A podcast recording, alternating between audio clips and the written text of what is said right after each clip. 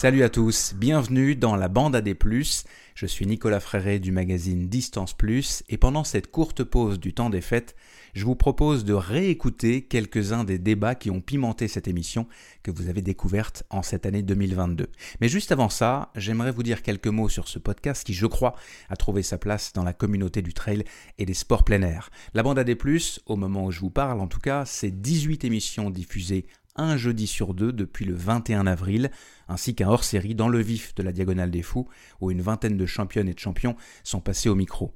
La bande AD+, c'est presque 34 heures d'émission, 58 débats ou discussions, un peu plus en fait, puisqu'avec les 8 membres de la bande, nous avons le goût de la digression.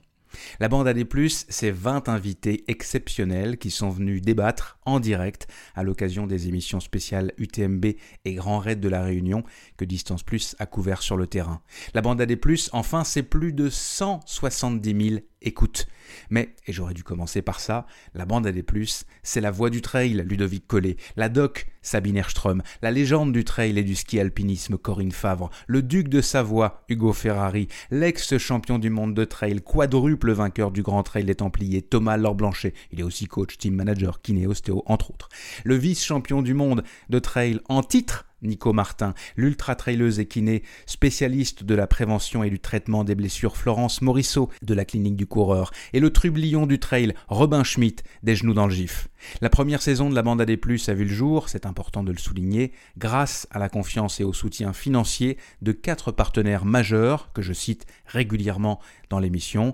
Je parle évidemment de NAAC, de Nolio, de la clinique du coureur et du réseau des stations de trail sous la houlette de l'application OnPiste, qu'ils soient ici chaleureusement remerciés. Vous écoutez la bande à des plus. Au sommaire de cet épisode best-of, l'esprit trail, est-ce un mythe ou une réalité? Peut-on courir mieux en courant moins? Les femmes ont-elles un plus gros mental que les hommes? Comment ne pas abandonner une course quand rien ne va plus? Et on rira un peu avec le plus grand des sérieux en se posant la question on fait quoi quand, durant une course, on a envie de faire caca? C'est une vraie question et vous verrez, on vous donne de vraies réponses. Bonne écoute à tous.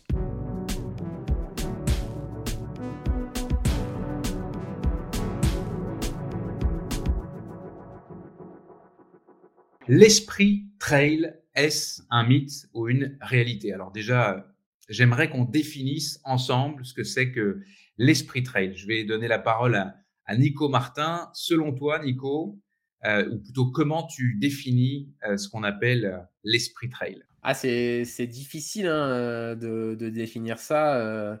moi, j'ai du mal à donner une définition. je pense qu'il y a un esprit de proximité qu'on peut retrouver dans, la pratique du, sport en règle générale. La spécificité du trail, je dirais qu'elle est. Moi, ça a un peu évolué ma vision au fil de, ma carrière. Euh, j'ai trouvé que c'était quelque chose de très, par exemple, enfin, vraiment un petit monde où tout le monde se connaît. quand quand j'ai commencé en faisant des, des courses plus locales, voilà, c'est vraiment la, le fait de rencontrer chaque week-end ou plusieurs fois par par mois euh, les mêmes personnes. Euh, donc voilà, quelque chose de, qui ressemble un peu à ce qu'on peut retrouver euh, dans un sport collectif en retrouvant ses coéquipiers quand, on, quand on joue. Et puis après, il y a eu une vision un peu différente. Alors, quand j'ai fait des courses nationales avec un peu moins voilà, de proximité, pas forcément des gens qu'on connaît, euh, voilà. Alors après, avec les années qui passent, on finit par avoir une. Certes, on connaît quand même pas mal de monde, même sur les courses de niveau national.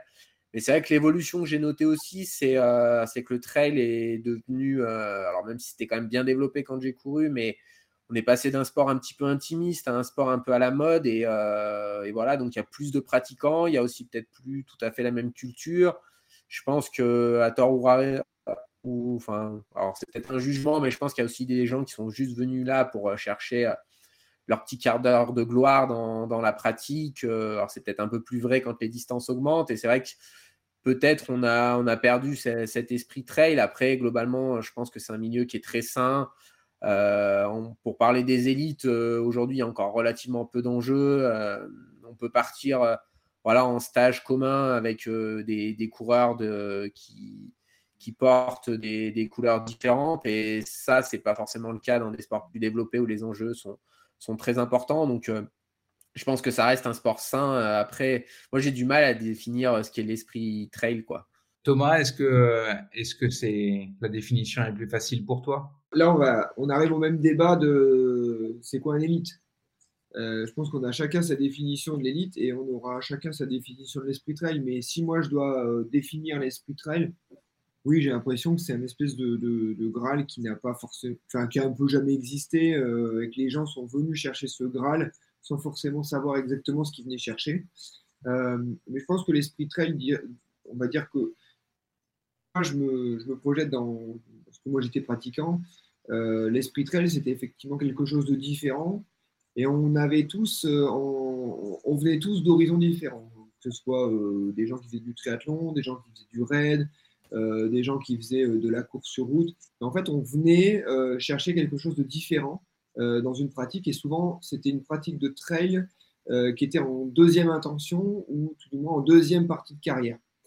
Euh, donc les gens arrivaient avec un espèce de bagage et un, certain euh, vécu et certaines euh, des saveurs différentes. Ouais, une certaine maturité. là maintenant, j'ai un peu l'impression que, bah, je dis pas qu'il n'y a plus d'esprit trail, mais les gens qui viennent en trail n'y viennent plus pour les mêmes raisons et pour, avec les mêmes dynamiques et les mêmes sensibilités que ce qu'on venait avant. Moi, j'avais fait 10, euh, ans de triathlon. Alors, certes, je suis venu au trail de bonheur, mais j'ai eu une carrière euh, en triathlon euh, ben, encore plus jeune. Et quand je suis venu à 21 ans, j'avais déjà un certain vécu, un certain, entre guillemets, palmarès, c'est pas le mot, mais j'avais en gros fait mes armes dans d'autres, disciplines. Et j'ai un peu l'impression, alors bon, je vais me faire tirer à boulet rouge, mais oui, l'esprit trail, ça fait belle lurette qu'il n'y a plus grand chose d'esprit trail. Euh, les gens, ils viennent chercher euh, la, paillette, ils viennent chercher la gloriole, ils viennent avoir leur ligne sur, leur ligne sur le euh, supplémentaire sur leur CV pour essayer d'apparaître dans la gazette du coin. Donc, l'esprit trail, comme moi j'ai pu le connaître, je pense qu'il est mort, enterré. Est-ce que c'est bien, est-ce que c'est pas bien, j'en sais rien. Mais c'est sûr qu'au jour d'aujourd'hui, quand on me demande, moi, est-ce que bah, tu as arrêté le trail? Alors, je n'ai pas vraiment arrêté le trail. Je pratique toujours. Mais typiquement, au jour d'aujourd'hui, j'ai à peu près zéro course qui me donne envie de me entraîner avec ne serait-ce des ambitions de performance euh, pour être bien euh, sur cette Donc, euh, non, moi, pour moi, l'esprit trail, il n'y en a plus. est-ce que c'est bien, est-ce que c'est pas bien, j'en sais rien, c'est juste différent. Donc, il y a eu le même débat au triathlon quand on a créé la distance olympique, et ainsi de suite. Mais moi, pour moi, l'esprit trail de ce que j'ai pu connaître, ouais, c'est différent et c'est plus vraiment ce que, je, ce que j'ai connu. En même temps, euh, moi j'ai souvenir, euh, c'était en 2019, on était à la Diagonale des Fous, et puis euh, le Thomas Laure Blanchet est allé courir, entre guillemets, courir la, la, la, mascarène avec, avec, voilà, c'est pour ça que j'ai mis des guillemets avec, avec Blaise Dubois. Il y a quand même, enfin, je veux dire, est-ce que c'est pas ça aussi l'esprit trail de prendre le temps d'aller partager une course avec un copain alors que sur 95% de, ta carrière, tu étais, étais, toujours devant Je pense que c'est pas l'esprit trail qui compte. Je pense que c'est l'esprit de la baroude, de la borne, de l'effort physique en montagne avec cette incertitude. Et est-ce que c'est propre au trail? J'en sais rien en fait. Mais quand, je, quand mmh. effectivement en 2019, euh, on s'est mis euh, avec Blaise, ça aurait été, euh, bah, là c'était de la course à pied, c'était le trail parce qu'on était à La Réunion et la, symbolique du trail à La Réunion elle est très forte. Mais ça aurait été euh, du tricycle, on aurait fait euh, du tricycle. c'était mmh l'esprit, c'était se mettre la rate, la rate se mettre dans le nez dans le guidon et de se dire bah, est-ce qu'on va être capable de le faire? Et que je savais très bien qu'avec pour Blaise ça allait être une épreuve hors du commun euh, parce qu'il était de toute façon pas du tout préparé pour ça et qu'au bout de 5 km, il voulait arrêter et qu'il en restait 50 et que ça allait être juste horrible pour lui jusqu'à la fin. Et que du coup, le fait qu'on s'entraide, qu'on se mette qu'on soit à deux dans ce truc-là, bah, c'était ça l'esprit. Euh, mais je dirais que c'est pas vraiment lié au trail. Et que mmh là, euh, la semaine prochaine, je m'engage sur un truc qui n'a, qui, que de toute façon, je sais très bien que ça va être une galère. Euh, je vais faire 750 euh, km en vélo en autonomie. dans le cadre d'une course d'ultra distance en vélo. Voilà, je sais très bien. Et ça, pour moi, ça représente bien ce que j'étais venu chercher quand je me suis mis au trail au début des années 2000. Euh, bon, on enregistre cette émission, donc euh, quand, euh, quand elle sera diffusée, tu auras réussi ton, ton défi. Sabine, évidemment. Sabine, je vais te demander à toi aussi ta définition, parce que je trouve que c'est intéressant de partir de la définition à, pour, pour, pour ensuite éventuellement voir son évolution. C'est compliqué à définir, mais moi j'y vois plutôt l'idée d'une solidarité entre coureurs qui va au-delà du fait de faire la compétition et je pense que l'ennemi de l'esprit trail, c'est le coureur consommateur, mais que mmh malgré ces épiphénomènes, pense que dans tous les sports de nature, il y a quand même cette chose qui fait que la nature est plus forte que toi, qui, inspire une certaine humilité à, tout le monde et qui fait qu'il y a quand même une, ambiance particulièrement bonne sur les trails. Et c'est vrai que moi, par exemple, pendant la pandémie, quand quand tout était un peu à l'arrêt, je me disais, bah, en fait, euh, je peux très bien aller courir, euh, me faire mes entraînements, je garde la forme, je profite de la nature, je suis bien. Et puis quand on a eu le droit de reprendre des dossards, je suis retournée sur les courses et j'ai quand même euh, apprécié de revoir des gens que je ne revois que sur les courses, de voir cette ambiance et, et bah voilà, cette ambiance qui te redonne le sourire, que ta course se soit bien passée ou moins bien passée. Et je trouve ça chouette. Et donc pour moi, l'esprit trail, il existe, ouais. Hugo, l'esprit trail, euh, galvaudé, euh, pas galvaudé, c'est quoi pour toi l'esprit trail? Toi, tu es, alors encore une fois, tu es, tu es dans, dans toutes les sphères. Hein. Tu, as, tu, es, tu es coureur, tu es organisateur, tu es speaker, tu, tu, tu, tu, as, tu as une communauté autour de ton, de ton podcast. Donc, tu as, vraiment, je pense, une, une bonne, euh, une bonne vision de la, de la communauté de trailer et donc peut-être une bonne mmh. définition de ce que, de ce, qui est, euh, ou de ce que devrait être l'esprit trail. Ouais, je rejoins un tout petit peu Thomas, puis après je vais partir dans une autre direction en disant que voilà, tu as un peu ce que Ludovic Collet, alors il n'est pas avec nous là, mais il appelle les, les consommateurs. Donc euh, voilà, tu as mhm. toujours un ou deux qui viennent, ils te cassent les pieds. Euh, il y a la médaille finisher, elle brille pas autant que ce qu'il voudrait. Puis voilà, il te, il te parle pendant 15 plombes.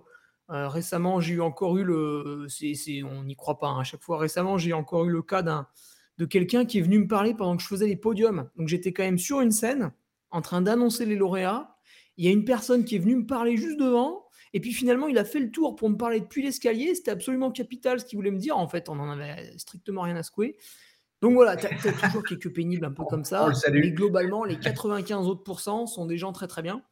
Et euh, du coup, bah, ça c'était pour euh, coller un peu avec Thomas. Puis après, je pars sur mon autre direction c'est que finalement, pour moi, l'esprit trail, en fait, c'est que les gens, donc bah, ceux qui sont euh, professionnels, ça doit représenter 0,5% des gens au départ, voire même souvent zéro.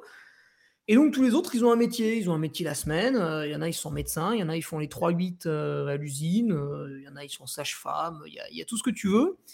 Et finalement, bah, là, on ne sait pas trop qui est qui parce que bah, ils ont un short, ils ont des chaussures Kalenji, ils ont euh, des bâtons euh, trois brins, ils ont un sac à dos euh, de je sais pas quelle marque. Et puis voilà, c'est parti pour un 40 bornes, pour un 80 bornes. bon, bah, ce qu'on a fait la semaine au travail, c'est mis de côté l'espace d'un, d'une ou deux journées.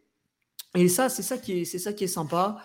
Et puis finalement, bah, on part, on est un peu dans son effort. À un moment donné, on se retrouve tout seul. À un moment donné, on réintègre un petit groupe. On se dit, tiens, je vais suivre machin, ça va m'aider à aller jusqu'au bout. Et à ce moment-là, on se met à discuter, alors qu'à la personne, on l'a jamais vu. Euh, ça se trouve, nous, on vote à droite, lui, vote à gauche, donc théoriquement, on serait pas censé s'entendre à l'apéro. Mais là, vu qu'on est en train de courir, on parle de paysage parce qu'il euh, y en a un qui l'a déjà vu, l'autre, c'est sa première fois. Donc, une... en fait, tu as un gommage de la vie de tous les jours et tu as une bulle, pas sanitaire, mais cette fois, euh, je sais pas comment, trailistique. Tu as une bulle trailistique le week-end. Et voilà, ça prend du départ jusqu'à l'arrivée. Euh, où les mecs parlent entre eux. Euh, un week-end, on a eu une anecdote exceptionnelle avec euh, Clément Guibert et Sébastien Buet. Donc Clément Guibert allait être papa, il ne l'avait pas encore dit à ses proches. Et il le dit à Sébastien pendant la course, ils en parlent, c'était un ultra, c'était pendant la nuit. Et puis Sébastien, en fait, qu'est-ce qu'il fait une fois qu'on l'invite à l'arrivée sur le... Il y avait un live TV, on l'invite sur le live TV, il nous parle justement de Clément Guibert qui allait être papa. Il s'est dit, tiens, ce mec-là doit être super content. Ça passe au live, la famille de Clément l'entend, ça fout le bordel pas possible. voilà, c'est voilà, c'est des moments de vie un peu comme ça que j'appelle à l'esprit trail. Euh, et puis après, bon, les, les aléas fâcheux, bah, Thomas en a parlé.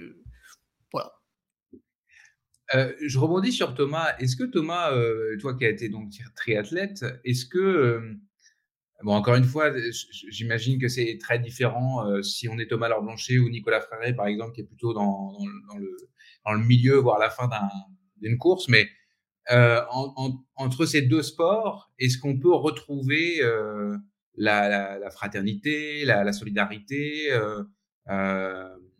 ou pas? J'ai l'impression qu'il y, y, a une petite différence quand même entre le trail et puis tous les autres sports. Est-ce que je me trompe? Ouais, ouais, ça c'est peut-être ce qu'on voudrait, voudrait se dire, mais je veux dire, euh, moi l'année dernière, j'ai eu eu l'occasion de suivre un copain qui faisait la, la, la RAF, donc c'est la Race Cross France. Donc euh, pour la petite histoire, c'est un peu un truc de débile. Euh, c'est-à-dire on part du, de Nice et puis on monte au Touquet en vélo le plus rapidement possible. Donc c'est des, des, trucs d'intelligent. Hein. Euh, donc on arrive, on sent plus son périnée, on peut plus pendant trois mois fermer les bouteilles parce qu'on a une compression du nerf, médian, c'est juste parfait.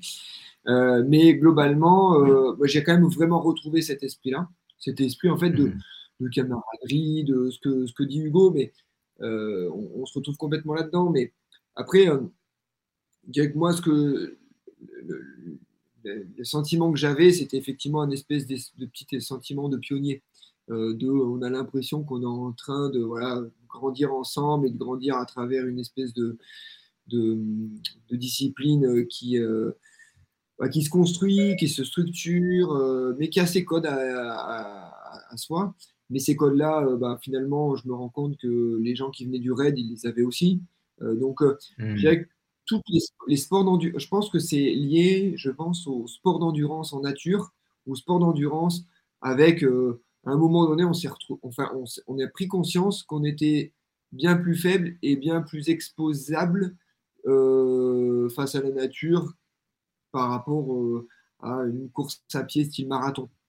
Marathon, on sait que globalement, ça va se passer plus ou moins vite, euh, plus ou moins difficilement, mais on n'a pas c'est vraiment ce sentiment d'être trois fois rien en plein milieu de la nature et que quand on monte le Galibier en vélo, on se rend compte qu'on n'est pas grand-chose et que euh, bah, ça va prendre des lustres et que bah, on n'est rien et que c'est juste une route qui monte. Et qu'on se dit, bah, non, mais quand même, c'est horrible cette route qui monte et qu'on se rend compte qu'on n'est pas grand-chose. Donc, euh, oui, au jour d'aujourd'hui, si on compare le triathlon et le trail, oui, il y a des codes complètement différents. Mais si je compare le triathlon des années 90 et le trail de que moi j'ai pu connaître des années 2000, on était exactement sur les mêmes choses et que les gens qui venaient sur le triathlon, ils venaient chercher des choses différentes de ce qu'ils avaient pu trouver euh, en pratique de vélo pur ou en pratique de vélo, euh, pratique de vélo pur, euh, comme Hugo a pu connaître Virvire de la place, la zone, le, tourniquet de la zone industrielle de, de voilà, 53 tours et puis prime au 47e.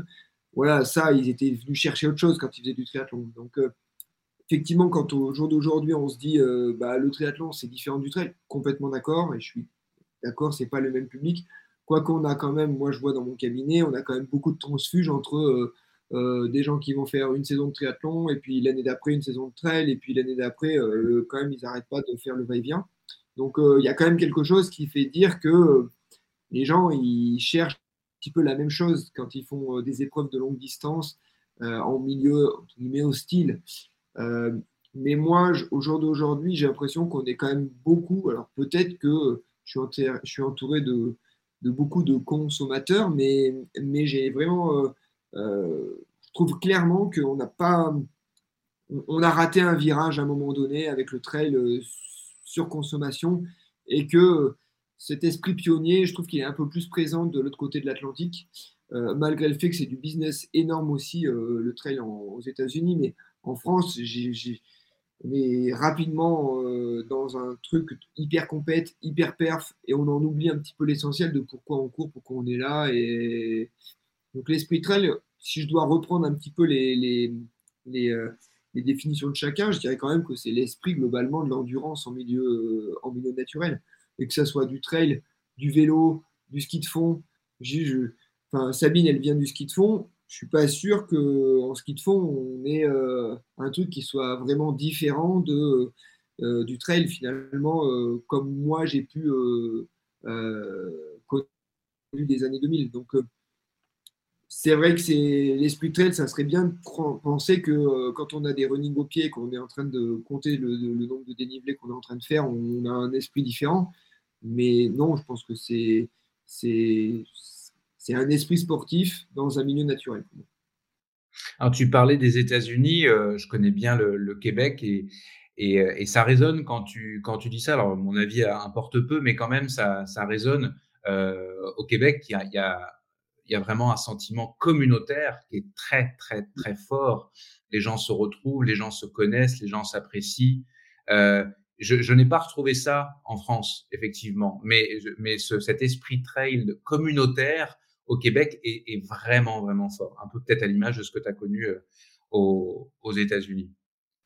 Après, si on doit. Euh, après, vous avez. Enfin, au Québec, euh, il y a quand même une, un, penchant communautaire assez facile. ils sont vite communautaires. culturel.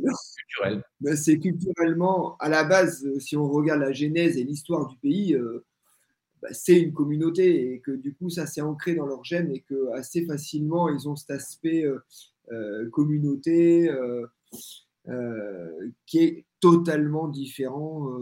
les Français, oui, on n'est pas du tout là-dedans. On n'est pas du tout là-dedans. Mais on peut même le voir. On peut même le voir. Je, voulais, je voulais faire le, le, petit lien et puis passer à un autre sujet, mais les réseaux sociaux. Les réseaux sociaux, normalement, quand on est une communauté, qu'on soit une communauté physique ou sur les réseaux sociaux, on est la même, on se parle de la même manière. Euh, quelqu'un veut, dire un mot sur, euh, sur la, façon dont, dont, dont, on, s'écrit, on, on oh, je trouve pas le mot, euh, on, se dispute sur les réseaux sociaux, on se parle très mal entre trailers, là, je, sans vouloir nommer un, groupe en particulier, il y, y, a des choses qu'on voit qui sont juste hallucinantes. Tu peux faire mieux encore, tu vas sur Twitter, là on monte un peu en gamme niveau insulte gratuite. Euh, d'ailleurs, c'est formidable, c'est uniquement des gens qui ont des pseudos, tu vois, qui, se donnent des grands airs, mais à partir du moment où tu n'écris pas en ton nom, euh, que vaut ta parole, quoi C'est fini, tu as beau avoir raison, il n'y a pas ton nom, donc euh, tais-toi. ouais, ouais, tu peux, tu, peux, tu peux aller loin. Bon, après, c'est des gens, une fois que tu les rencontres dans la vie, en général, ils, évitent de te dire bonjour. C'est pour ça qu'à des moments, je m'étais un petit peu amusé en donnant, en donnant mon planning à des gens avec qui j'étais en profond désaccord et qui devenaient un peu virulents, je leur disais, ben voilà, tel jour je suis ici, je, crois que tu y es, je crois que tu y es aussi, n'hésite pas à venir me voir. Euh, puis bon, bah, ce n'est pas arrivé. Voilà. Nico? Ouais, bah, moi je trouve qu'il y a vraiment une, une, notion quand même aussi de, de, communauté, quand même, ce que je disais au début de mes propos, c'est que quand j'ai commencé ma carrière, je courais voilà, en local, donc j'avais vraiment ce, ce, sentiment de communauté. Euh, qui, était, qui était assez marqué parce que voilà, euh, d'une course sur l'autre, c'est voilà, ça. Même si des fois on a l'impression que tout le monde fait du trail, dans la réalité, il y a peu de gens qui font du trail, donc c'est toujours un peu euh, les mêmes gens qu'on croise d'une course sur l'autre, surtout si on reste en, local.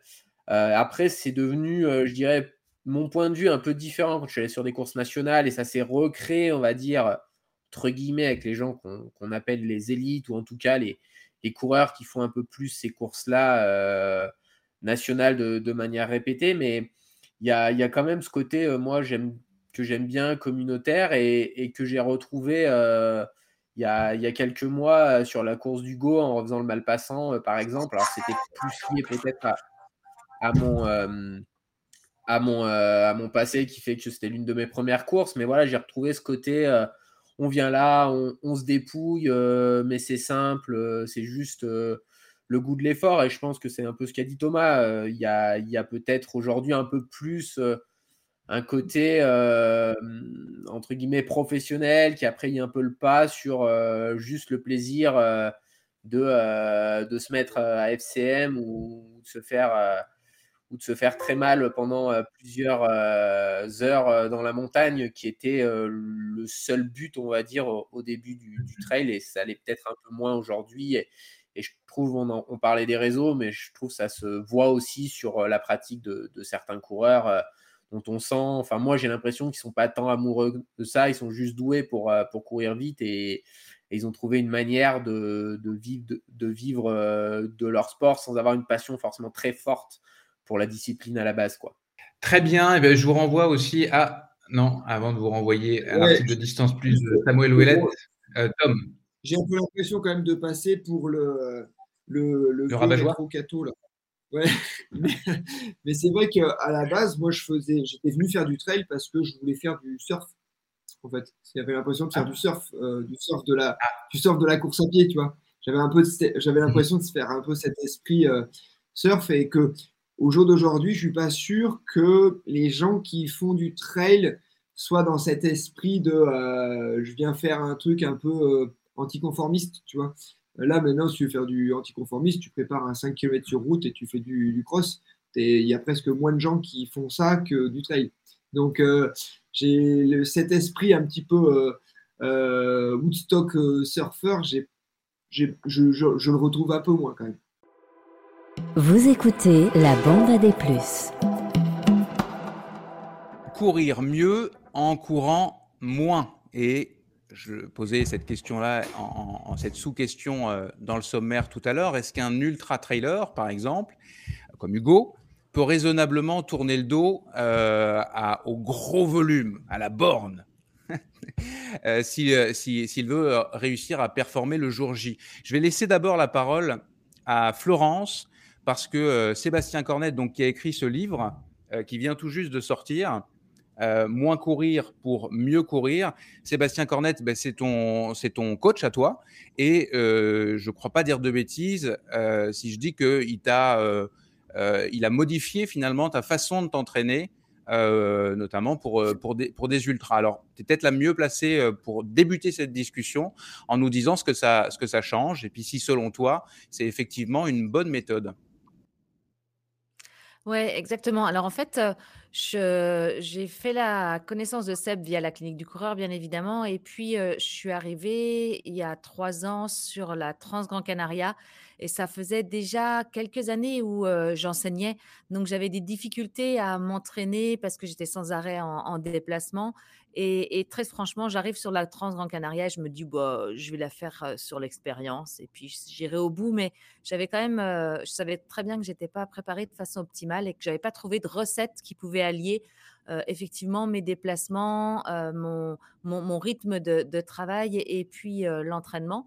Et donc, à la fin de cette, cette traversée, je me suis dit, plus jamais, j'arrive à moitié préparée. Et donc, j'ai demandé à Seb de m'aider parce que la même année, je refaisais la diag. Et, c'est vrai que spontanément, ça a été diminution de pas loin d'un tiers de volume et puis de le, remplacer par des choses que j'avais jamais fait de ma vie, de, ça allait de burpee, en, passant par des climbers, en passant par ma meilleure copine qui est aujourd'hui la kettlebell, en passant par etc etc. Donc on a vraiment diminué le volume et vraiment rapporté de la qualité, que ce soit en termes de renforcement musculaire et en termes de séance de façon intrinsèque. Et, et c'est vrai que bah, bah, pour moi ça a payé, mais ça fait du sens aujourd'hui pas que sur n égale 1. Ça fait du sens aujourd'hui parce que la science, et puis Sabine, tu pourras rebondir dessus avec talent, mais est unanime pour, dire que le renforcement musculaire va être un moyen d'augmenter les performances, même si ça fait, même si ça prévient pas les blessures quand on démarre un programme de course à pied, au moins on est à peu près sûr que ça permet d'augmenter les performances. Et puis surtout, ça permet aussi de d'utiliser du temps plus concentré, plus condensé et beaucoup plus profitablement pour, pour son entraînement. Et moi, quand je vois aujourd'hui, quand même, c'est une grande ma pratique, c'est de la consultation de patients coureurs blessés. Quand je vois leur volume et surtout le volume de séances qui servent à rien qu'ils font, c'est-à-dire les séances aux alentours de 60-80% de leur VMA, là, où, finalement ils sont beaucoup trop hauts pour créer leur socle de base et puis beaucoup trop bas pour en, encourager des adaptations. Il ne fait qu'user, il fait, c'est sûr qu'il produit beaucoup d'endorphines, mais il ne sert pas beaucoup l'entraînement. Et puis, bah, ce que j'avais beaucoup aimé aussi, et après je vous repasse la parole parce que je ne veux pas la monopoliser, mais ce que j'avais beaucoup aimé aussi post-JO, c'est qu'il y a eu pas mal de posts, notamment sur Runix, d'athlètes olympiques médaillés qui témoignaient que le gros de leur volume, c'était des séances extrêmement ennuyantes qu'ils faisaient en endurance fondamentale mais qu'ils étaient soit très bas, soit très hauts, mais qu'ils avaient enlevé toutes ces séances qui servaient à rien. Et si je me trompe pas, c'est la, fille, je me souviens plus de son nom, mais la fille qui fait 3 au marathon de New York, elle décrit que le gros de son volume, elle le fait en 4,45-50 au kill. Euh, donc, euh, on est bien, bien loin de sa vitesse de performance. Donc, je trouve que de redonner un petit peu des traceurs comme ça de l'entraînement euh, au commun des mortels et en lui disant qu'il peut couper effectivement une grande partie de son volume qui sert à rien dans la zone grise de l'entraînement aux alentours de 80% de sa VMA et qui peut du coup récupérer ce temps pour bonifier son entraînement via de la du renfort, euh, de la BPG, etc., bah, c'est quand même euh, du vélo. belle, euh, un, beau service qu'on peut leur rendre, je pense. Sabine, puisque Florence t'a donné la, parole, je, je, la seconde. Oui, ben, ce que décrit Florence, c'est l'entraînement polarisé. En effet, en fait, pourquoi on dit que cette zone serait inutile? Donc, c'est pas complètement inutile. En fait, c'est assez paradoxal parce que c'est souvent l'allure à laquelle on court en compétition. Donc, c'est l'allure spécifique. En général, c'est plus intéressant de travailler à l'approche des compétitions et quand on est plus éloigné des compétitions, de faire soit d'apprendre à courir vraiment en endurance, soit de justement le fait de ne pas s'être épuisé sur ces séances en endurance permet de mettre vraiment de l'intensité sur les séances qui doivent être intenses. Donc ça, moi, je suis vraiment pour. Après, donc courir moins pour courir mieux. En, gros, moins mais mieux, c'est quand même vrai pour beaucoup de choses dans la vie. mais tout dépend de où on part, de quel est le passé sportif et de quels sont les objectifs. pour moi, quand même, pour faire un ultra en étant vraiment prêt, il y a des moments où il va falloir faire du volume parce que, mine de rien, il faut quand même le boucler son ultra. Euh, par contre, en effet, la préparation musculaire, c'est euh, incontournable aussi euh, pour faire de l'ultra trail. donc, après, ça peut prendre différents aspects. On va dire quelqu'un qui sera accompagnateur en moyenne montagne, on peut considérer qu'il va passer beaucoup de temps à basse intensité. Il va porter son sac dans des montées, dans des descentes, etc. Finalement, ça, peut être une préparation musculaire et tout le volume à basse intensité, ce rythme de vie et que derrière, il va faire quelques séances euh, de vitesse et ça va suffire pour être performant. Donc, c'est vraiment adapté à la vie de chacun. Et aussi, euh, il y a des gens qui vont être beaucoup plus tolérants au volume et des gens qui sont beaucoup plus tolérants à l'intensité. Je pense que ça dépend beaucoup du passé sportif et du type de fibre. Mais quelqu'un qui vient d'un sport d'endurance va pouvoir enchaîner en fait beaucoup de volume à basse intensité sans s'épuiser et il y a d'autres personnes, en fait, qui vont prendre aucun plaisir s'il n'y a pas de l'intensité au moins trois fois par semaine. Et donc, c'est vraiment, bah, c'est pour ça que l'entraînement, c'est intéressant. En fait, c'est que la seule réponse possible, c'est ça dépend, parce que ça dépend de, trop de choses, quoi. Mais l'idée de Sébastien Cornette de ne pas s'épuiser et perdre du temps à courir toujours de la même manière, vraiment, je pense qu'il faut éviter, c'est l'entraînement rébarbatif parce que ça veut dire qu'il y a plein de qualités qui sont négligées et comme on l'a dit, le trail c'est tellement multifactoriel. Si on fait toujours la même chose, on passe forcément à côté de, plein d'autres qualités. De la grande diversification finalement euh, de l'entraînement. Hugo, euh, toi, tu as, la réputation d'être un gros bornard. Euh, alors, je, t'ai entendu dire, je t'ai entendu dire que c'est plus vraiment le cas. Qu'est-ce que tu en penses de tout ça? Courir moins, est-ce que ça te, est-ce que tu serais capable de courir moins euh, pour, pour, pour, essayer d'être plus performant, puisque tu, tu, es un athlète qui vise la performance? Ouais, en fait, bah, c'est totalement faux. C'est une analyse de mon Strava qui est très mauvaise, réalisée par, par la plèbe, un peu comme, tu sais, c'était mon coup de pompe de la dernière fois. Euh, en fait, les gens n'analysent pas grand-chose et finalement, je cours très peu. Pour moi, une grosse semaine, ça va être 80 km. Alors, de temps en temps, voilà, on est début août, on est à 4 semaines de l'UTMB, il y a un petit peu de poésie, on est en montagne, hop, on fait une semaine de fou furieux, mais ça reste un peu, un peu rare.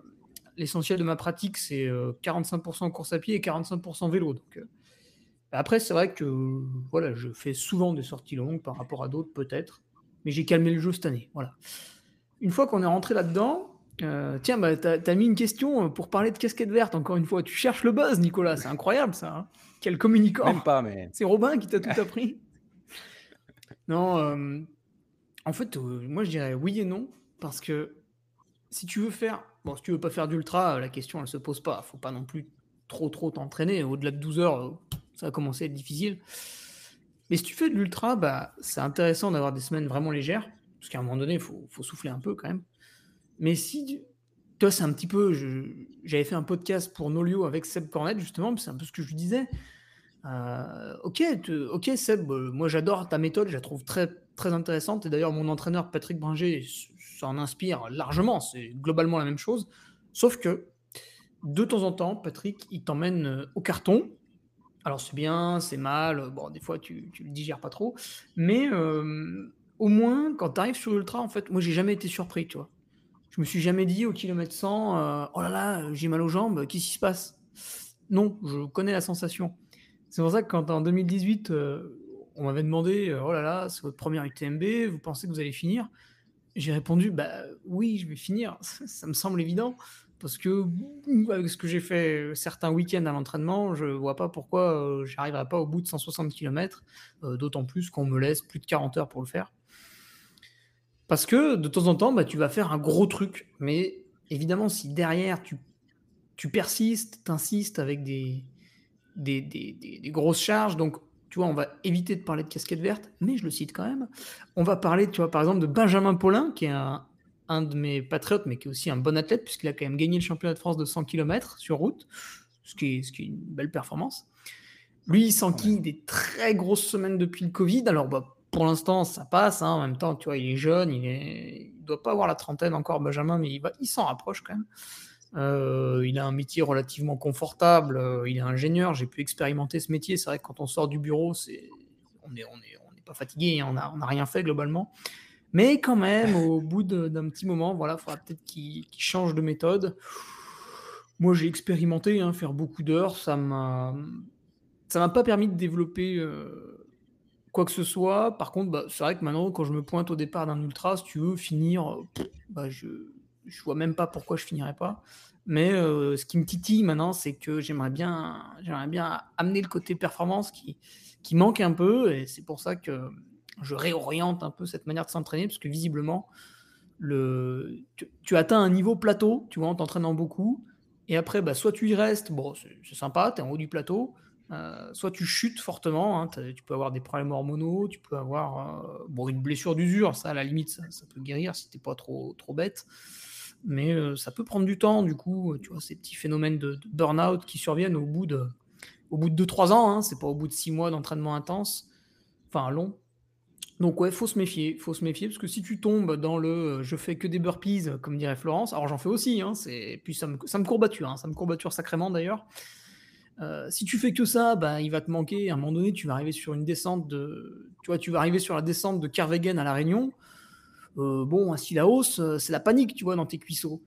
Par contre, si tu fais euh, des entraînements très intelligents comme ça, puis un week-end par mois, tu, vas te mettre un, petit tampon en montagne, là, comme j'aime bien le dire, bah, tu as un mix intéressant. Et du coup, tu vas avoir des mm. semaines chargées, puis des semaines vraiment pas chargées. Et, c'est un peu ce que disait Sabine, c'est, ça doit être la routine qui, qui est problématique. Alors, c'est. je suis pas, moi, je suis pas aussi scientifique que elle, donc euh, je n'affirmerai pas. Je veux pas parler ah, à la place ingénieur de, de, Ouais, ouais, j'ai fait un Il an. était hein. ingénieur. Il était non, mais j'ai toujours le diplôme, hein, Nicolas. Oh, attention. Hein. Ah oui, pardon. Euh, je vais passer la, parole à, Robin qui n'a pas parlé. Puis j'allais préciser que, euh, sans vouloir parler à la place de, Sébastien Cornette, je pense qu'il a vraiment cette vision, euh, il en parle souvent de multiplier les différents exercices pour justement éviter la routine et réussir à faire assez de qualité pour, par exemple, mettons quelqu'un comme moi qui suis en Normandie. Alors oui, j'ai des falaises et je peux travailler euh, un peu le dénivelé, mais jamais comme toi, Hugo, euh, à côté de la montagne. Donc le renforcement, certaines séances de renforcement axées sur euh, éventuellement le dénivelé positif, mais surtout le dénivelé négatif, ce que va permettre un certain nombre d'exercices de renforcement. Ça, c'est un, ça, c'est un, vrai plus. Mais je, je, je pour, pour, pour, éviter que ce soit, parce que j'ai l'impression qu'on parle beaucoup du renforcement musculaire, mais il ne fait pas faire que des burpees. Il y a vraiment une logique. il a une logique de euh, de CrossFit, c'est-à-dire de, côté très pratico-pratique par rapport à l'usage qu'on va en faire en compétition. Puis là, on parle de course à pied, mais ça peut être, c'est valable pour tous les sports. Robin, excuse-moi, je, je t'ai lancé la parole, puis je l'ai pris.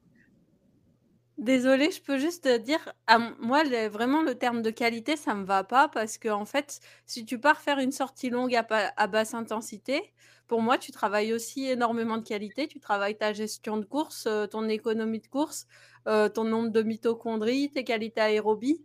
Donc, euh, ce terme de qualité, ça, ça, laisserait penser que tout ce qu'on fait à basse intensité euh, serait finalement euh, de la poubelle, alors que, comme le disait Florence, c'est vraiment le socle de la pyramide, donc c'est pas du tout inutile, quoi. Mais vas-y, Robin, excuse-moi. C'est juste, Sabine, que il ne faut pas faire, dans, dans, dans l'idée, hein, il ne faut pas faire que, de la basse intensité. La basse intensité peut être une séance de qualité, mais elle, elle, perd la qualité si on ne fait que ça. On est d'accord ou pas mm. Robin, allez, tu as le droit de parler. Qu'est-ce que, allez, je te laisse conclure cette discussion. Toi, tu es un adepte ah bah, euh, de, la, du cours.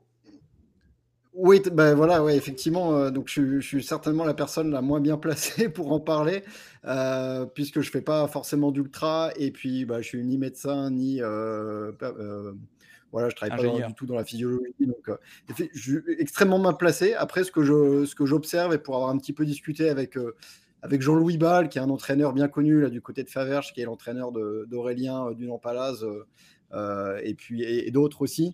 Euh, c'est effectivement aussi la, diversité en fait des, euh, activités qui, paraît, qui paraît aussi fondamentale pour justement ne pas tomber dans l'ennui. Et puis, et puis bah voilà, à un moment, certainement en hiver, d'alléger un petit peu en faisant du ski de fond, du ski de randonnée, etc.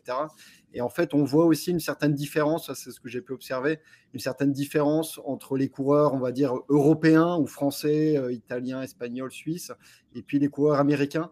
Euh, même s'ils y viennent un petit peu et on voit que Jim est peut-être un petit peu l'un des premiers à venir à essayer de faire un peu du ski de randonnée. Et puis, vu que maintenant il va habiter en France, il n'aura plus le choix, surtout s'il choisit Arèche-Beaufort, euh, où là c'est carrément une, obligation, une religion. Mais c'est vrai qu'on a encore, encore une fois deux mondes un peu qui se font face. On a vraiment en Europe, en tout cas dans les Alpes, euh, bah voilà, à un moment une pratique hivernale avec du ski de fond, du ski de randonnée. Euh, et puis aux États-Unis, bah, finalement, euh, la borne avant tout, euh, énormément courir. Euh, moi, j'ai toujours cette anecdote hein, absolument incroyable de, de qui, au moment de faire sa première Leadville en 2006, il devait à la base initialement courir Pikes Peak, hein, donc qui est un, marathon. Et en fait, il y a eu un petit problème dans les, dans les mails avec l'organisateur. Et finalement, il était inscrit, mais bon, il s'est pas bien compris. Euh, je sais pas si le mail est passé dans les spams ou quoi. Donc finalement, il s'est dit, bah, je vais pas faire Pikes Peak, je vais faire euh, Leadville, donc qui est 160 euh, km, euh, donc quatre fois plus que ce qu'il avait initialement. Ça n'a juste rien à voir, exactement. Et en fait, à, l'époque, il faisait déjà des, semaines bah, absolument délirantes, hein, éloigner les enfants, mais c'était plus de 200 km, 300 km parfois en montagne. et en fait, il, avait, il disait, bah, j'ai peur en fait parce que j'ai l'impression de manquer de volume. Euh, alors qu'il faisait 300 km par semaine. Donc, euh, c'est vraiment deux états d'esprit complètement différents. Euh, voilà, et finalement, bon, il avait gagné cette édition dans un temps absolument incroyable en partant, en partant avec son petit short fendu. Mais on voit qu'il y, a encore un peu de, de, monde qui se font face aux États-Unis où ça court énormément. Ça fait très très peu de vélo, ça fait très peu de ski. Et puis finalement, en Europe, on a pris l'habitude maintenant de faire de l'entraînement croisé euh, pour développer d'autres qualités. Alors effectivement, pas que des qualités, euh, on va dire, de vitesse, mais aussi des qualités d'endurance. Donc euh, voilà ce que j'avais à dire. Simple observation. Encore une fois, je n'étant pas un, n'étant pas un adepte particulièrement de, la borne et des longues distances, je, je n'ai pas d'expérience personnelle à vous, à vous faire part. Mais c'était particulièrement intéressant quand même. Vous écoutez la bande à des plus. Les athlètes féminines ont-elles plus de mental que les athlètes masculins? Et je vais évidemment donner la parole pour commencer à, Corinne, dont on se souviendra, j'en avais parlé euh, lors de la première émission, euh, que Madame Corinne Favre a remporté la toute première édition de la CCC à l'Ultra Trail du Mont Blanc à l'UTMB en 2006, euh, en, donc en première position au scratch au classement général et derrière toi il y avait François Daen. Donc j'aimerais ça avoir le, fond de ta pensée. Tu as beaucoup gagné dans ta vie. Qu'est-ce que tu en penses? Est-ce que les femmes ont plus de mental que les hommes? Bah, Après, euh, plus de mental, je ne sais pas, mais on est peut-être beaucoup plus régulière, persévérante, tenace. Voilà, et puis euh, peut-être euh, on gère un petit peu mieux l'effort long, voilà. Après, le mental, je pense que les hommes l'ont aussi, hein, voilà. Mais Toi, dans, dans, dans, les configurations, dans les configurations dans lesquelles tu as été, tu es, est-ce que tu as été confronté aux hommes? Est-ce que tu t'es mis dans un positionnement de performance? Est-ce que finalement, euh, être avec, euh, contre, entre guillemets, euh, un homme ou une femme, ça n'a pas d'importance pour toi? Oh ben moi, je, me dis, ça n'a pas vraiment d'importance. Hein. je veux dire, je pense que c'est vrai que peut-être on part un petit peu moins vite, on est plus dans la gestion, dans la technique de course, tout ça, et peut-être qu'on prend plus le temps de se ravitailler, de s'écouter. Et du coup, euh, on part moins tout azimut qu'un homme. Du coup, on est peut-être beaucoup plus régulière, ce qui fait qu'une femme, euh, voilà, elle, arrive à, gagner euh, comme ça, quoi. Ludo, tu connais bien Corinne, et puis là, je, sens qu'il y a un peu d'humilité chez elle. Qu'est-ce que tu en penses Toi, tu en as vu de, des vertes et des pas mûres depuis 20 ans? Ouais, je pense que ben, déjà, beaucoup de femmes euh, que j'ai pu côtoyer euh, sur, sur l'ultra ont tous un sacré caractère. Et Corinne en fait partie. Je connais un petit peu moins Flo, euh, mais ouais, elles ont souvent un, gros caractère du coup lié à, lié à un gros mental. Après, il faut pas oublier que je pense que elles ont, les femmes ont un rapport à la douleur qui est complètement différent que, que les hommes déjà elles peuvent enfanter, nous on n'arriverait pas à le supporter. Et du coup, euh, il y, a, y a une forme de, gestion comme, euh, comme le disait euh, Coco. Je pense que la douleur, elle la gère complètement autrement. Elles partent beaucoup moins fort. C'est vrai qu'elles ne sont, ça sont, elles ne sont pas des coques. des coques pays, comme on dirait à La Réunion, où dès qu'on a un pote qui nous double, on en accélère même si on est en sur-régime, euh, dès qu'on a un petit mot, euh, souvent, euh, voilà, c'est un peu plus compliqué, mais les garçons, on, on, côtoie aussi quand même pas mal de garçons qui ont un sacré caractère hein, et qui ont un sacré mental. Donc, non, ça, se vaut, je trouve. Ça, se vaut au final, en fait, entre les femmes et, les hommes qui font de l'ultra trail. Je pense qu'ils ont, ils ont cette, cette volonté et ce mental fort. Sinon, tu ne fais pas ce sport-là. J'aurais pu préciser, euh, j'aurais dû préciser d'ailleurs, euh, après avoir posé la question, que cette question m'a été inspirée de, euh, du marathon des sables, où, mais, visiblement cette statistique se retrouve assez souvent, il y a beaucoup moins de femmes qui abandonnent. sur des épreuves, donc évidemment au long cours, éprouvantes, où, il y a de la douleur, etc. Flo, comment, tu, comment tu vois ça, toi? Comment le mental en course Ludo parlait de, de cette notion d'enfanter. Alors toi, tu es, une maman, tu sais, tu sais, euh, tu sais ce que c'est que d'être passé par là. Est-ce que, est -ce que ce lien-là, en tant que femme, tu le fais toi aussi? Alors, je le fais peut-être pas directement, mais une chose est sûre, c'est que les femmes ont quand même beaucoup de résilience et beaucoup d'abnégation. Donc, je pense que quand elles se présentent sur une épreuve, elles sont fortes d'une préparation euh, qui a été euh, extrêmement soignée. Donc, euh, une chose est sûre, c'est quand elles sont là, elles sont prêtes. Et puis, effectivement, il y a cette notion de, résilience et de, et de, gestion qui va faire que à un moment donné, quand euh, elles vont être dans la douleur, quand elles vont être dans la difficulté, elles vont aussi peut-être avoir plus tendance à se référer aux sacrifices qu'elles ont pu faire subir à leur famille, par exemple, ou des choses comme ça, euh, dans le sens où, euh, voilà, quand une femme s'entraîne pour faire ce type d'épreuve et notamment investit des heures dans sa planification, bah, c'est sûrement toujours un petit peu au détriment de sa vie de famille ou sa vie de maman. Et peut-être que ça l'aide aussi dans ces moments un petit peu difficiles pour euh, se dire, bah voilà, je suis là pour eux et, et, et, ça va le faire et, et se retrouver capable euh, d'aller au bout. Et j'ai souvent coutume aussi de dire que bah, dans la notion de pacing, c'est vraiment, on le retrouve aussi vraiment de, façon importante. J'ai, alors moi, je suis vraiment une coureuse du milieu euh, de peloton.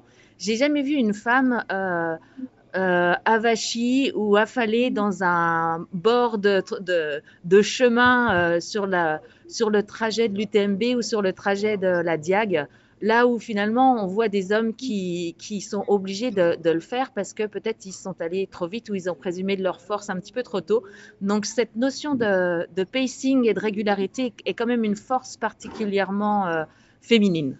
Et c'est ce que j'allais dire. Euh, euh, c'est vraiment quelque... on voit souvent les, hommes dans un état de délabrement. D'ailleurs, ça me permet de passer la parole à Robin parce que c'est un peu son fond de commerce. Il s'en amuse parfois de des situations dans lesquelles se mettent certains athlètes de, très haut niveau. Euh, on, on, peut encore parler de gym d'ailleurs. Robin, t'en penses quoi de ça? Toi, je suis sûr que tu as plein de statistiques qui t'arrivent en tête là. Ouais, ouais, effectivement. Euh, et je pense que Jim est, est, un peu le bon exemple de, de tout ce que mes, euh, mes, petits camarades ont dit euh, juste avant. le côté un peu égo, le côté un peu je viens pour, pour gagner, je viens pour battre le record, alors que bon, finalement, on vient déjà pour essayer de terminer en bon état et potentiellement faire un bon résultat. donc effectivement, je pense qu'il y, y, a beaucoup, beaucoup plus d'ego euh, chez un mec qui va prendre le départ et comme le disait Ludo, euh, de pas se laisser doubler par un tel, le machin, etc. Finalement, euh, on se rend compte que beaucoup, énormément de coureurs et, même surtout et aussi sur la, tête du peloton, finalement, on est animé d'intentions de, et de motivations qui sont pas forcément très très saines et qui peuvent mettre justement en péril la course au bout d'une dizaine, d'une quinzaine, d'une vingtaine d'heures. Et c'est vrai que Jim, après, je suis pas dans sa tête, mais disons, qui nous prouve que euh, bah, finalement, de partir très très vite, de calquer parfois sa course par rapport à un François Den, par exemple, sur, sur la course de quartier de Chamonix, euh, bah, est forcément un moment préjudiciable, et à l'inverse d'une Courtney de Walter, qui, euh, qui finalement est presque bah, la meilleure américaine sur l'UTMB. Donc, c'est, y a, je pense qu'il y a beaucoup, beaucoup de, d'ego, de, montrer, de, voilà, et finalement, au bout de 20 heures, il y a un juge de paix et, ça se passe, se passe pas du tout comme, comme prévu, quoi. Mais comme bon, là, on est en train de parler d'ultra, c'est vrai que c'est peut-être là où c'est le plus, euh, le plus palpable, mais euh, est-ce que euh, est-ce qu'il y a un peu de bêtises chez les hommes qu'il n'y aurait pas chez les femmes? Robin, peut-être? Ouais, c'est sûr. Ouais, Ou, ouais bah, vas-y. non, vas-y, vas-y, place à la jeunesse. On va. Avec son grand sourire, Robin, j'argumenterai après. Vas-y, vas-y. Non, mais c'est encore une fois, c'est ce que disait Ludo tout à l'heure. Euh, ouais, il y a un peu de bêtises, tu vois, même sur, euh, même sur des kilomètres verticaux. Euh, j'en ai fait un il y, a, quelques semaines bah voilà, il y a plein de mecs qui sont partis hyper vite. Et puis les deux premières filles, c'était Christelle Dewal et Candice Fertin. Et ben finalement, elles sont parties très tranquillement, enfin très tranquillement, elles sont parties à leur rythme en fait, euh, un rythme qu'elles ont pu tenir euh, jusqu'à l'arrivée. Et je pense que Corinne a exactement la même stratégie sur un kilomètre vertical. Euh, c'est simplement pas présumer de ses forces et, faire sa propre course sans calquer par rapport à l'adversaire, par rapport à un chrono qu'on avait imaginé, etc. Donc c'est, je sais pas si c'est une question d'intelligence, mais c'est euh, ouais, c'est de la sagesse en fait. Je trouve que les femmes sont beaucoup plus sages euh, sur les courses, et pas forcément d'ailleurs que sur les longues distances. On peut très bien exploser sur un kilomètre vertical au bout de 10 minutes. Hein. Là-dessus, il n'y a pas de problème. Effectivement, tu fais bien de, de, de, de clarifier les choses. Euh, Ludo, ouais, parole au vieux. Bah, c'est ouais. exactement ça. C'est que, euh, encore une fois, l'homme a quand même euh, souvent un gros, gros ego et quand tu te fais doubler, euh, bah, suivant la personne que c'est, euh, t'acceptes pas forcément. Et en plus, j'ai tellement de témoignages de femmes quand c'est des femmes qui doublent les hommes et que les gars se mettent à réaccélérer, à souffler comme des bœufs parce que euh, il faut surtout pas arriver euh, derrière une nana et, ça les fait péter. Et ça, c'est c'est tous les week-ends, tous les week-ends. Corinne, est-ce que tu veux ajouter un, un mot à ça? Tu, on, on, a, on, a, on, a, loué visiblement ton intelligence, ta, ta gestion, etc. À travers, euh, Après, à travers toi, toutes les, toutes les, les femmes d'ailleurs. Ouais, les hommes, ils ont un petit peu plus de folie, de fougue. Enfin, moi, je suis un peu, euh, un peu comme eux, je pars, quoi. J'aime bien partir et puis voilà, ça passe ou ça casse, mais il faut tenter, il faut essayer. Bon, surtout sur un kilomètre vertical, hein, ça va très vite, donc euh, il faut, on part assez vite. C'est pas le même format de course qu'une course longue. Donc voilà. on, parlait de, de, de Courtenay, euh, de Walter, mais il y a aussi euh, Camille Héron, euh, Ruth Croft. Euh, on a eu Sylvain Cusso euh, récemment dans un, cadre un peu différent avec euh, Manon, Manon Board. je pense aussi à, Marianne Hogan, la, québécoise Marianne Hogan, qui, est capable de tenir à des vitesses assez folles et qui est capable d'avoir des résultats au, scratch assez exceptionnels. Est-ce que, alors là, j'ai donné quelques noms, et puis il y en a d'autres évidemment, mais est-ce que ce sont des exceptions, ces femmes-là dont on parle? Est-ce que quelqu'un peut prendre la balle au bout? il y a évidemment le, côté exceptionnel des capacités physiologiques, euh, évidemment exceptionnelles. Euh, il y a aussi un truc qu'il faut peut-être euh, peut souligner, c'est que bah, évidemment en proportion sur, sur, toutes les courses, il va avoir une proportion, une majorité, une grande majorité d'hommes. Et finalement, on va aussi se retrouver dans des, dans des situations de course où les hommes vont être à la bagarre en fait directement et, euh, les, femmes vont être un petit peu plus espacées parce qu'elles sont un peu moins nombreuses. Et en fait, il va pas non plus avoir une confrontation euh, directe du fait qu'elles sont euh, qu'elles sont moins nombreuses. Et ce qui permet aussi bah, peut-être plus facilement, en tout cas, d'avoir une course régulière et en tout cas de faire sa course et pas la course par rapport aux autres. Je prends l'exemple d'un grand raid par exemple où bah, tout de suite il va avoir un, gros peloton d'hommes et puis des femmes un petit peu plus dispersées. Euh, et, voilà, et ça va permettre aussi bah, de se retrouver un peu plus seul et de gérer sa course et pas de la gérer par rapport aux autres. Et je trouve que finalement, la physionomie des courses fait que euh, bah, chez les hommes, euh, voilà, l'ego va être encore plus euh, mis, mis à mal, on va dire. Peut-être que cette situation changerait s'il y avait des, une vraie différence, en tout cas des vrais départs hommes-femmes, ce que je ne souhaite absolument pas, bien sûr. Mais, mais peut-être que ça rebattrait un petit peu les cartes et qu'on aurait peut-être des, des explosions un peu plus fréquentes chez les féminines. Ouais, la statistique, je pense que c'est en, gros, euh, peut-être le Ludo peut me confirmer, mais c'est généralement 70% d'hommes et, 30% de femmes. Et cette euh, statistique est en train de d'aller plus, enfin, de, de, de, on va pas dire à moitié-moitié loin de là, mais les femmes sont de plus en plus nombreuses et, dans chaque euh, dans chaque catégorie de course. Ludo, tu me confirmes que tu me confirmes ça ah oui, Je pense qu'effectivement, ça, ça, je pense qu'effectivement, ça pourrait changer, mais il faudrait aussi que la densité des filles à haut niveau augmente. Et ça, c'est clairement quelque chose qu'on est sûrement en train de voir euh, arriver. Euh, mais euh, c'est ce que tu expliquais tout à l'heure, c'est vraiment ça. Là. Les femmes ne sont pas en, compétition directe avec leurs concurrentes. Donc, elles ont le temps de. Elles ne sont pas polluées par cette notion-là. Par contre, s'il y avait plus de densité de femmes à, très haut niveau, comme les filles dont on parlait à l'instant, bah, c'est sûr qu'elles seraient sûrement elles aussi prises euh, par cette préoccupation et potentiellement polluées dans leur, euh, dans leur gestion de course par euh, la fille qui est juste derrière ou la fille qui est juste devant et est-ce que je force pour aller la rattraper ou est-ce que je continue à être dans mon allure, etc. Donc je pense qu'il y a une notion de densité aussi. Hmm. Merci. Je, conclus, euh, à moins que l'un de vous veuille, rebondir là-dessus, mais sur euh, l'étude de, Guillaume Millet, enfin les études sur, euh, sur la fatigue, lui, il a, il a, pu montrer que les femmes avaient moins de fatigue musculaire à effort, euh, à effort égal. Donc là, on n'est pas dans le mental, mais on est quand même dans un début d'explication euh, de quelque chose. Et d'ailleurs, euh, Guillaume Millet relance là son, une, nouvelle, une nouvelle étude pour aller un peu plus loin, une étude, une étude collaborative. On a publié une, un article là-dessus sur Distance Plus. Vous écoutez la bande à des plus. Comment ne pas abandonner une course Alors la question, évidemment, est tournée de manière volontairement euh, provocante. J'ai envie de poser la question à, Nico, puisque tu es euh, l'un des, des athlètes euh, les plus performants de ces dernières années. Est-ce que abandonner, puis je, pose, te pose la question aussi parce que je ne pense pas que tu as abandonné beaucoup de courses. Est-ce que abandonner, c'est une honte? Non.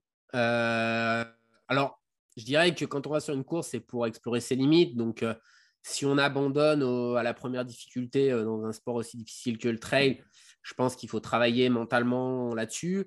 Après, euh, aller au bout en prenant des anti-inflammatoires, des antalgiques, parce qu'on n'a pas envie d'abandonner, je pense que ça, c'est une erreur. après, moi, le premier conseil que j'ai envie de donner, c'est celui que je donne aux athlètes que j'ai la chance d'accompagner, c'est qu'en fait, Autant chez les élites, euh, on fixe des courses et on se prépare pour ces courses parce qu'un élite n'a pas normalement de limite de temps euh, pour préparer les courses. Et donc, euh, s'il décide de préparer un ultra, bah, il va s'entraîner pour préparer cet ultra. Chez des athlètes, entre guillemets, amateurs, qui n'ont pas des dispos illimités, moi, je pense que la première chose pour éviter l'abandon, c'est d'abord de définir des objectifs qui sont en adéquation avec la vie des athlètes.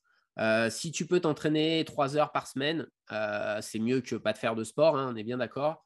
Euh, ça me paraît compliqué de vouloir faire des ultras.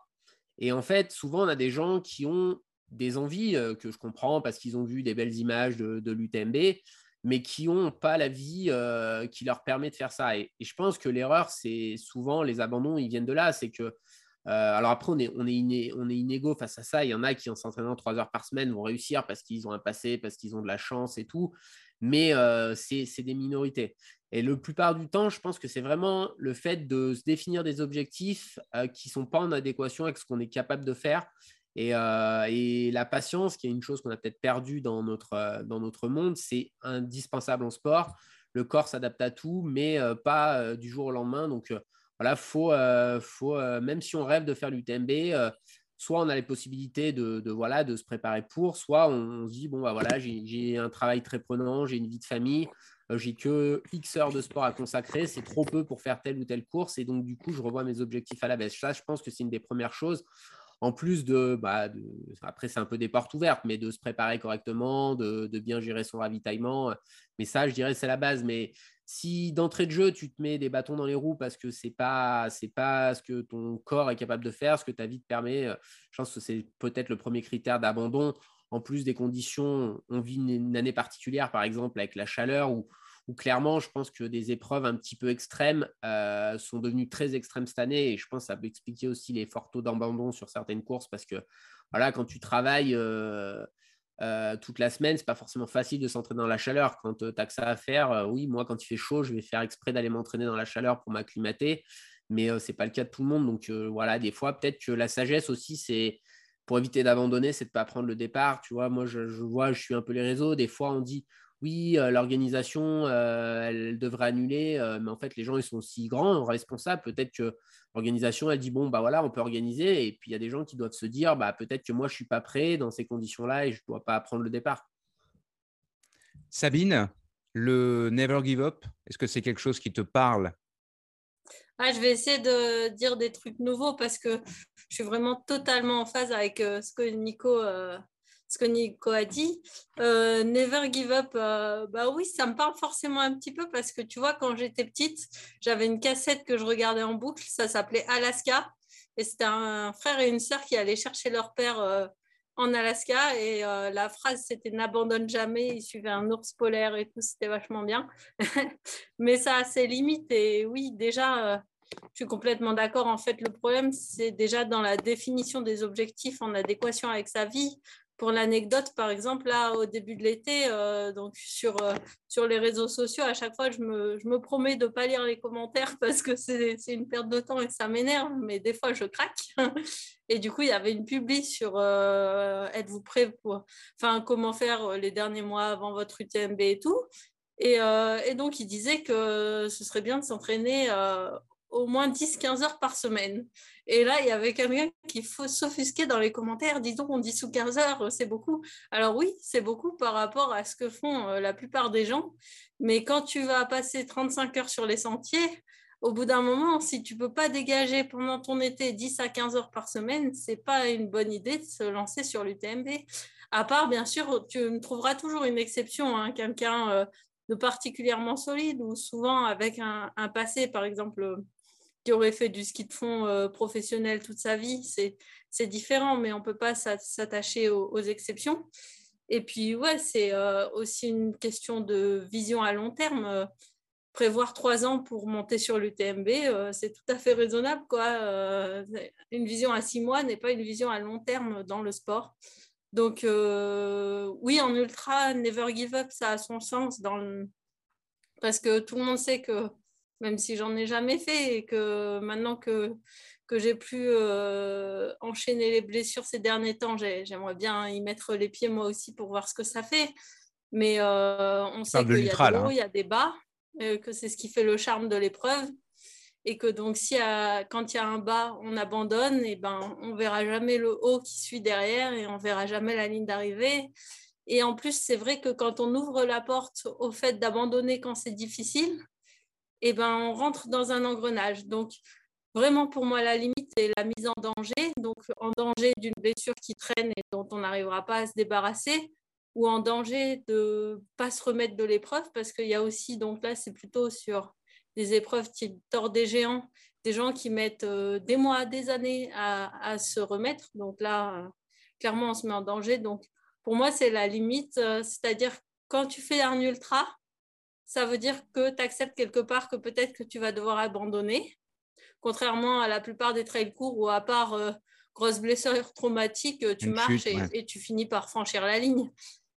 Mais, euh, mais oui, ça fait entièrement partie de l'ultra de savoir serrer les dents à un moment pour avoir euh, un soulagement un peu différé et une joie d'autant plus forte euh, à l'arrivée.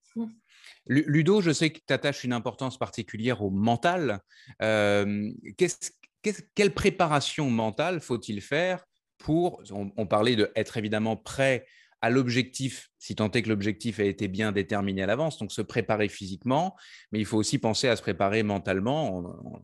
Sabine en parlait euh, en filigrane de, sa réponse. Qu'est-ce qu'il faut faire mentalement? Quel travail de préparation faut faire? Pas juste se dire euh, je veux pas abandonner ou c'est possible que j'abandonne. J'imagine que la logique qui nous structure est plus longue que ça je, rappelle hein, juste aux auditeurs que je suis un autodidacte, que je n'ai pas de formation euh, mentale, même si c'est quelque chose qui est important pour moi. Euh, déjà, il y a souvent une chose très simple que, j'explique aux, coureurs, aux trailers, c'est de ne pas forcément visualiser la ligne d'arrivée. C'est de, de s'imaginer après, le ravitaillement derrière, enfin, ne pas souvent euh, se bloquer à cette ligne d'arrivée où euh, bah, déjà on, ne pense plus qu'à ça. Et souvent quand on y arrive on tombe. Euh, c'est déjà d'aller d'essayer de visualiser d'aller un, petit peu plus loin. Et, et puis de, se rendre compte du, chantier dans lequel ils vont se mettre hein. si on parle de l'UTMB notamment parce qu'il y a plein d'autres courses. Et en règle générale je, dis aux, aux, trailers aux coureurs de si si tu n'es pas blessé, comme ils l'ont dit euh, justement, mais si tu n'es pas blessé, si tu n'es pas rattrapé par la barrière horaire, il n'y a pas de raison d'arrêter. Parce que c'est quand même bien plus compliqué après mentalement euh, de, subir un échec. Parce que souvent, c'est comme ça qu'on le prend. Hein. C'est un échec, on n'a pas été au bout, euh, on a eu une baisse de régime, et dans l'ultra, il y en a toujours. Euh, de ces baisses de régime. Donc ça, il faut aussi en être conscient que, que ça peut revenir quel que soit le niveau. Et on a eu tous des, expériences fantastiques où euh, on a vu des garçons, euh, notamment bah, Ludo, qui, qui gagne en étant 51e à Courmayeur, où il s'est vidé pendant jusqu'à Courmayeur. Et que après, on sait que c'est un spécialiste des et que le scénario a fait qu'il bah, peut remonter jusqu'à la première place.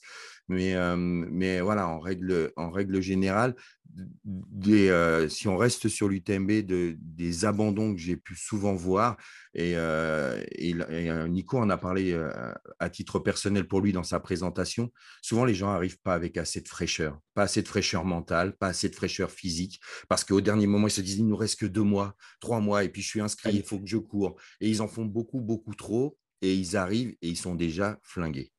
Et souvent, c'est ce qui ne leur permet pas d'aller jusqu'au bout.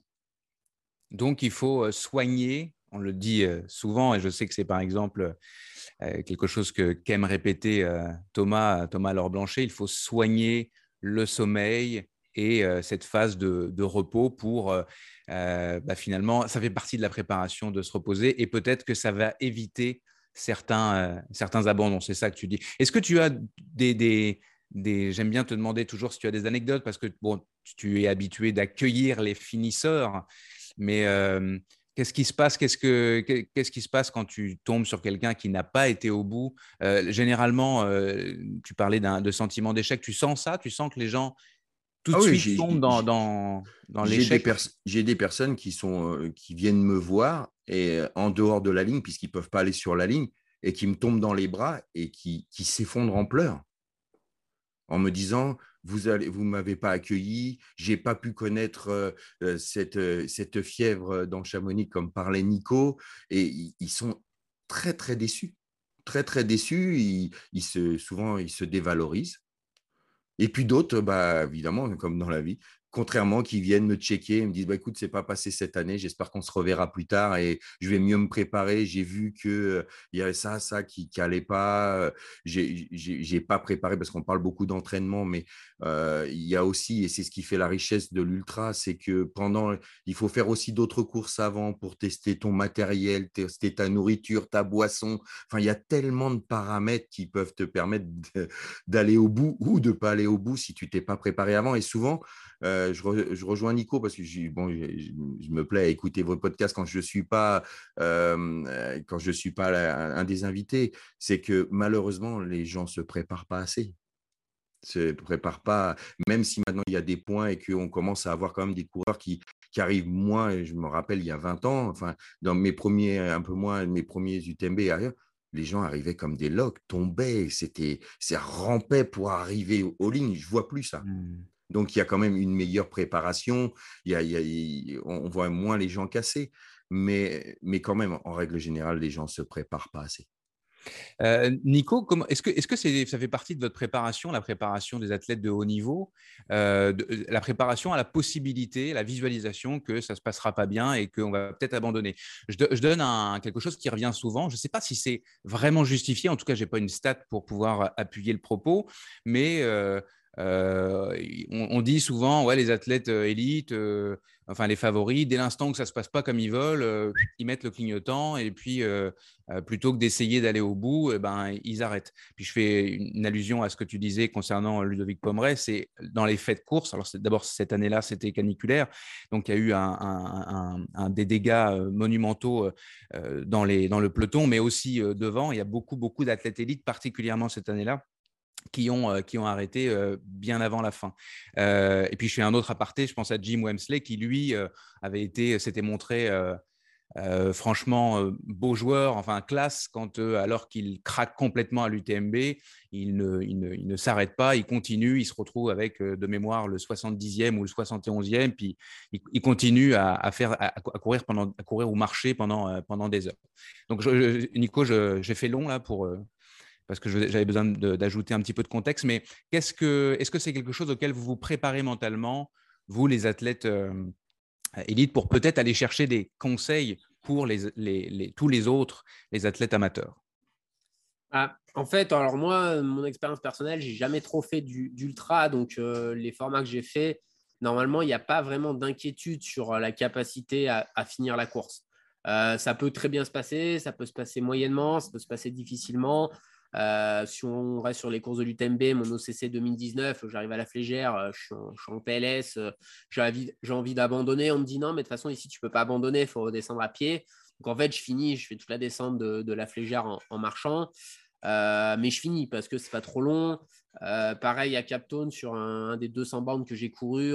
les, les, 15 derniers, c'est l'enfer. Et s'il avait fallu faire 160, je pense que ça aurait été compliqué.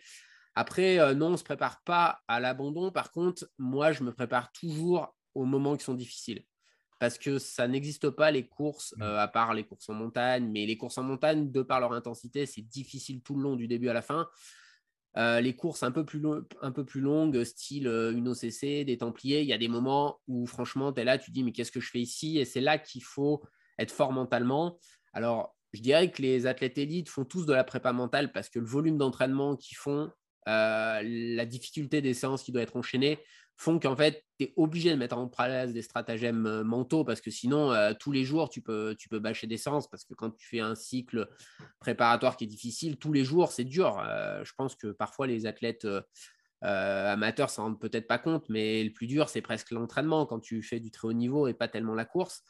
Donc ouais, on, se prépare, mais, tu vois, pour euh, rebondir sur ce que disait Ludo, par exemple, sur le fait de ne pas trop se projeter, qu'en 2019, je fais une montée de la flégère très difficile, j'arrive l'an dernier, je pense que dans mon état physique, je ne suis pas bien mieux. Et en fait, là, je fais un exercice mental et je me dis, euh, la course, c'est mètre après mètre. Euh, j'avais des crampes et je me dis, quand ça décrampe, tu cours 2 mètres. 2 mètres 50 si ça décrampe pendant 2 mètres 50 et j'ai fait ça toute la montée je fractionnais je fractionnais et je restais dans l'instant présent l'instant présent en fait j'ai réussi à passer ça en, en étant super euh, fort mentalement, alors que bon, physiquement, j'aurais pu laisser prendre le, côté négatif, prendre le dessus. Ouais, j'ai des crampes, je suis fatigué, euh, j'ai fait n'importe quoi la semaine dernière, c'est pour ça que je suis pas bien. Et lâcher, et j'ai une résilience ce jour-là mentale qui était, et qui finalement, des fois, fait que tu peux être euh, super satisfait d'une course, même si le résultat, il est pas dingue, mais parce que mentalement, tu allais chercher tes limites. Et, c'est vrai qu'il y a quand même vraiment cette après, sur des très longues courses, tu vois, si on prend l'exemple de Ludo, Ludo, il, gagne cette UTMB parce qu'à un moment donné, il se dit euh, Je m'en fous de la place. Euh, en fait, j'ai juste pas envie d'abandonner. C'est peut-être la dernière fois que je peux faire l'UTMB de ma vie. Euh, parce qu'il avait les points et qu'il ne se voyait pas forcément refaire des ultras. Et donc, il dit Mais si je mets 40 heures, c'est pas grave, je veux boucler le tour. Et en fait, du coup, il lâche mentalement, puis ça revient, puis il gagne, tu vois. Et donc, a des moments, je pense que quand tu es sur du long comme ça, euh, faut pas faire la course tout de suite. faut progresser, faut aller à Courmayeur, faut aller à Berton, faut passer le Grand Col Ferré. Puis je pense que la vraie course, tu vois, elle commence quand tu passes à la folie. Là, tu peux te mettre dans des états mentaux vraiment de compétition, de confrontation aux autres. Mais avant, je pense que c'est vraiment euh, s'écouter, euh, faire sa course et pas se fier aux autres, quoi.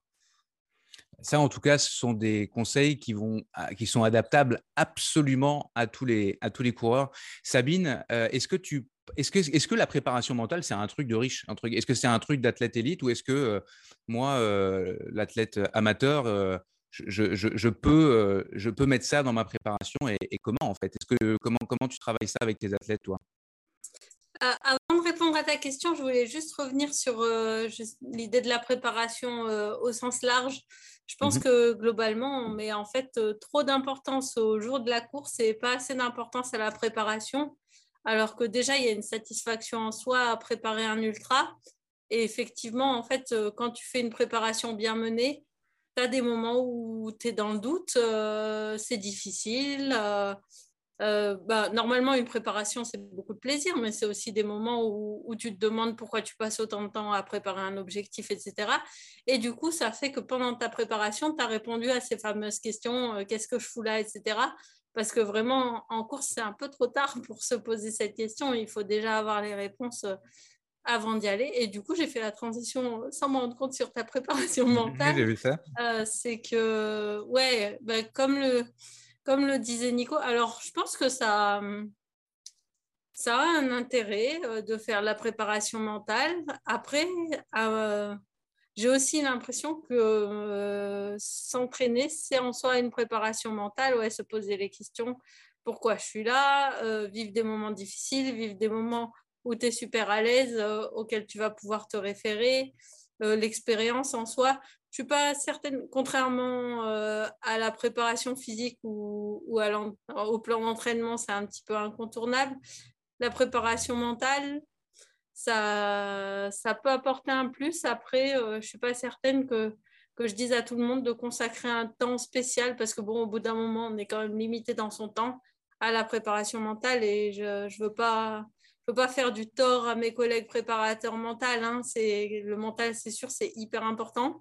Après, je pense qu'il y a des gens naturellement qui en fait font, font appel euh, à des outils de préparation mentale tels que la visualisation, mhm. sans mettre euh, des mots dessus.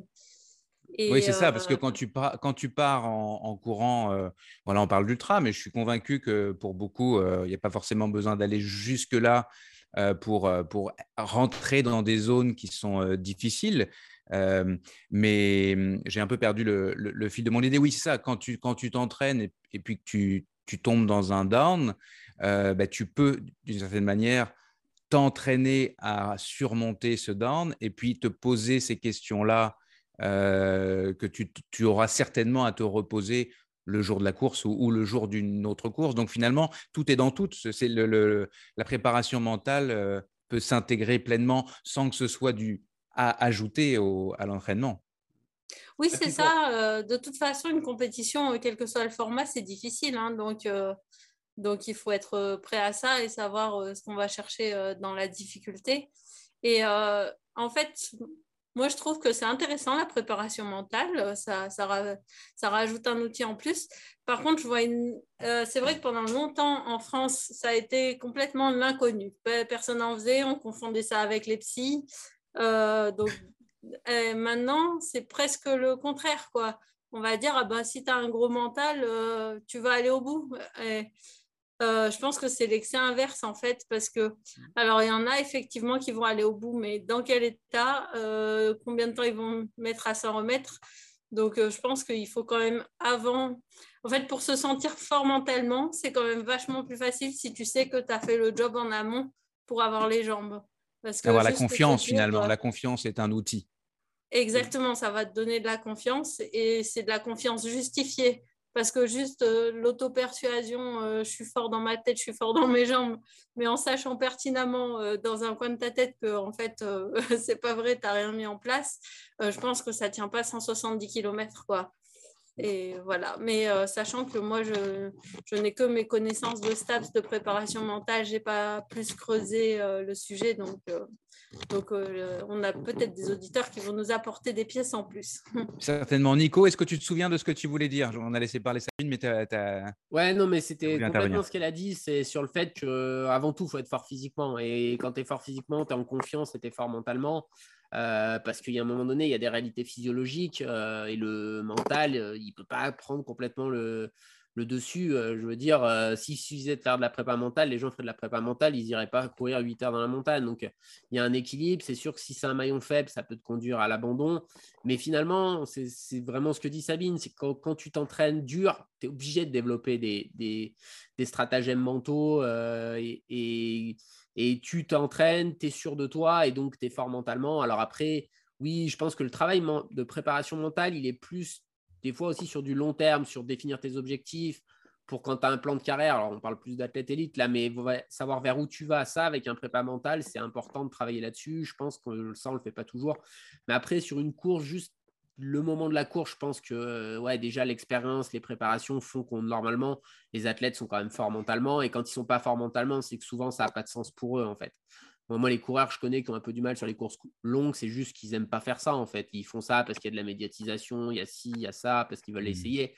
Mais au fond d'eux-mêmes, ils n'ont pas envie de faire ça et c'est pas une question d'être fort mentalement, c'est que ça n'a pas de sens quoi. Donc quand ça devient dur, bah il n'y a pas de raison quoi de continuer à forcer. Donner du, sens, puis ça rejoint le sens, le, le, fameux why, le pourquoi je fais ça, euh, qui est quand même la base, le fondamental pour n'importe qui euh, euh, ici. Est-ce que Ludo, tu veux rajouter un petit quelque chose? Non, non, moi je pense que tout a été dit. Après, c'est vrai qu'on maintenant on parle beaucoup de plans mentaux. Moi, quand, quand je, je m'occupe du mental, enfin, j'essaye de. C'est juste la connaissance de l'athlète qui m'intéresse vraiment c'est pour pouvoir l'aider à trouver des, petites astuces et connaître aussi euh, ses points faibles. Et c'est ça qui m'intéresse vraiment dans la préparation, dans comment je ressens les choses après. Mais c'est super intéressant parce que c'est super intéressant parce qu'on a parfois une très mauvaise idée de nous-mêmes et on, mmh. a, on a besoin parfois de quelqu'un pour, euh, pour nous faire voir la réalité en face, qu'elle soit positive ou négative. Il y a des gens ça qui, sont en dévalorisation. C'est que j'aime connaître la personne et euh, comprendre et, son passé, son adolescence et son enfance et son rapport à, à, son mari ou quoi, ou ses enfants, ou son histoire. à ses parents, à son histoire, tout simplement. Ce qui me permet de, de, comprendre un petit peu mieux euh, ce qui est, comment réagit la personne. Quoi.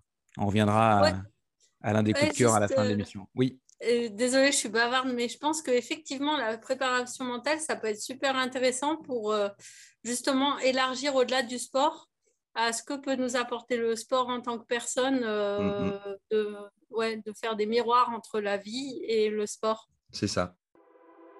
Vous écoutez la bande à des plus.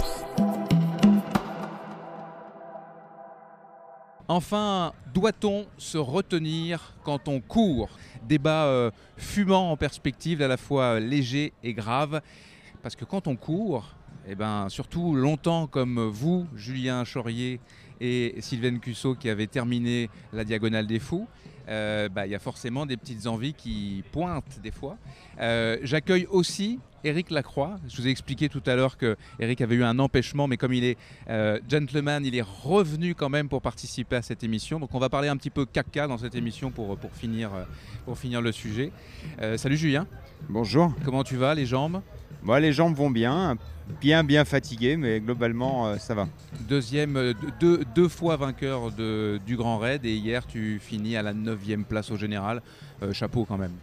Ah, bah, en fait, c'est chouette, merci beaucoup. Et pour moi, c'était vraiment important de, finir ce grand raid, parce que mes dernières expériences ici avaient été très compliquées. Et voilà, donc je voulais finir. Tu as mis le point, euh, je ne sais pas s'il est final, mais tu as mis un beau point euh, euh, que, tu, tu, attendais de mettre un, terme à cette, à cette diagonale une nouvelle fois. Oui, une nouvelle fois et probablement une dernière fois. Je ne voulais pas le dire parce que je voulais non, pas être. mais euh, réellement, en tant que coureur avec cette approche, je pense que c'est probablement une dernière fois. Après, s'il faut revenir pour les 50 ans et faire le parcours, pourquoi pas, mais ce sera avec une approche bien différente. Euh, identique. Sylvain, toi, tu es passé il n'y a pas longtemps, tu as à peine eu le temps de dormir. Merci beaucoup d'être venu quand même, euh, alors, que, alors que tu n'as pas beaucoup de dodo en toi. Comment ça s'est passé rapidement? Et ben avec plaisir, je suis contente d'être là. J'ai dormi deux heures, ça va? Ah, ça va. Ah oui, on se, on se repose en deux heures. Euh, bah écoute, euh, ouais, une course, euh, une course qui s'est bien passée euh, avec euh, bah, des hauts des bas, hein, comme tous les ultras. Mais euh, globalement, je, je suis contente euh, de la régularité, euh, des sensations. Voilà, euh, moi je suis à ma place, hein, devant ça allait très vite. Sixième, je crois, c'est ça? Cinquième. Cinquième. Oh, excuse-moi. Non, non. moi, je m'étais dit un top 10, ce sera très bien. Et puis, l'objectif, il était plutôt perso aussi par rapport à mes sensations et mon chrono. Je savais très bien que devant, voilà, les avions qu'il y a. donc, voilà, très satisfaite. Et puis tu n'es pas blessé, contrairement à l'année dernière où tu as fait une course. euh, Ah, bon, je l'ai blessé ou pas blessé L'année Non. der- L'année dernière. Ah oui, tu es tombé, non? Non, elle, Ouais. est, elle est tombée. J'ai Dis donc. raconté ça ce matin, mais comme ça on fera rire nos auditeurs. Elle, persévère comme ça dans les. J'arrive pas à retrouver le mot que j'ai utilisé ce matin, à part mon hashtag Sissi, mais j'ai utilisé un mot qui me revient pas. Madame. P- Ouais, hashtag poisse. Hashtag poisse. Hashtag poisse. Elle est incroyable, cette fille.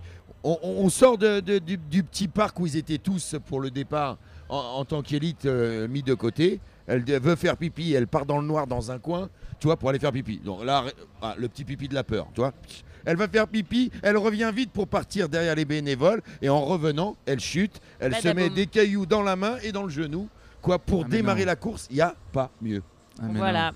Je me suis dit, c'est bon, la chute, c'est fait. C'est fait, je- je pensais être épargnée pendant la course, mais non. Non, non, j'ai fait quelques petites gamelles, mais rien de méchant. Bon. Ça va. Eric, tu as fait un ultra toi aussi, tu étais beaucoup, beaucoup, beaucoup avec un micro, le micro de, de Canal, tu étais au, au commentaire, le- tout, tout s'est bien passé, on a vécu une diagonale de, de fou quand même, Là, vraiment une formidable. Ouais, elle est non seulement folle, mais historique. Euh, c'est vrai que Courtney de Walter, c'est exceptionnel ce qu'elle a fait. Elle a certainement, il y a un gros débat sur le fait, parce qu'on dit qu'il y a 10% de femmes à peu près, hein, c'est 12% même. 12%, ouais. Mais depuis 20 ans. Donc là, on espère qu'il y aura un effet séduction euh, de Courtney Dollwater, c'est-à-dire que les femmes, ça serait bien qu'elles viennent vers l'ultra. Moi, je posais juste une petite question. Je dis à un moment donné, est-ce que si on avait 50% de femmes et 50% d'hommes, la configuration de la course serait différente? C'est une bonne question, je pense, à se poser. Euh, pas de tirage au sort, par exemple, pour les femmes déjà. Euh, ça serait aussi une bonne idée.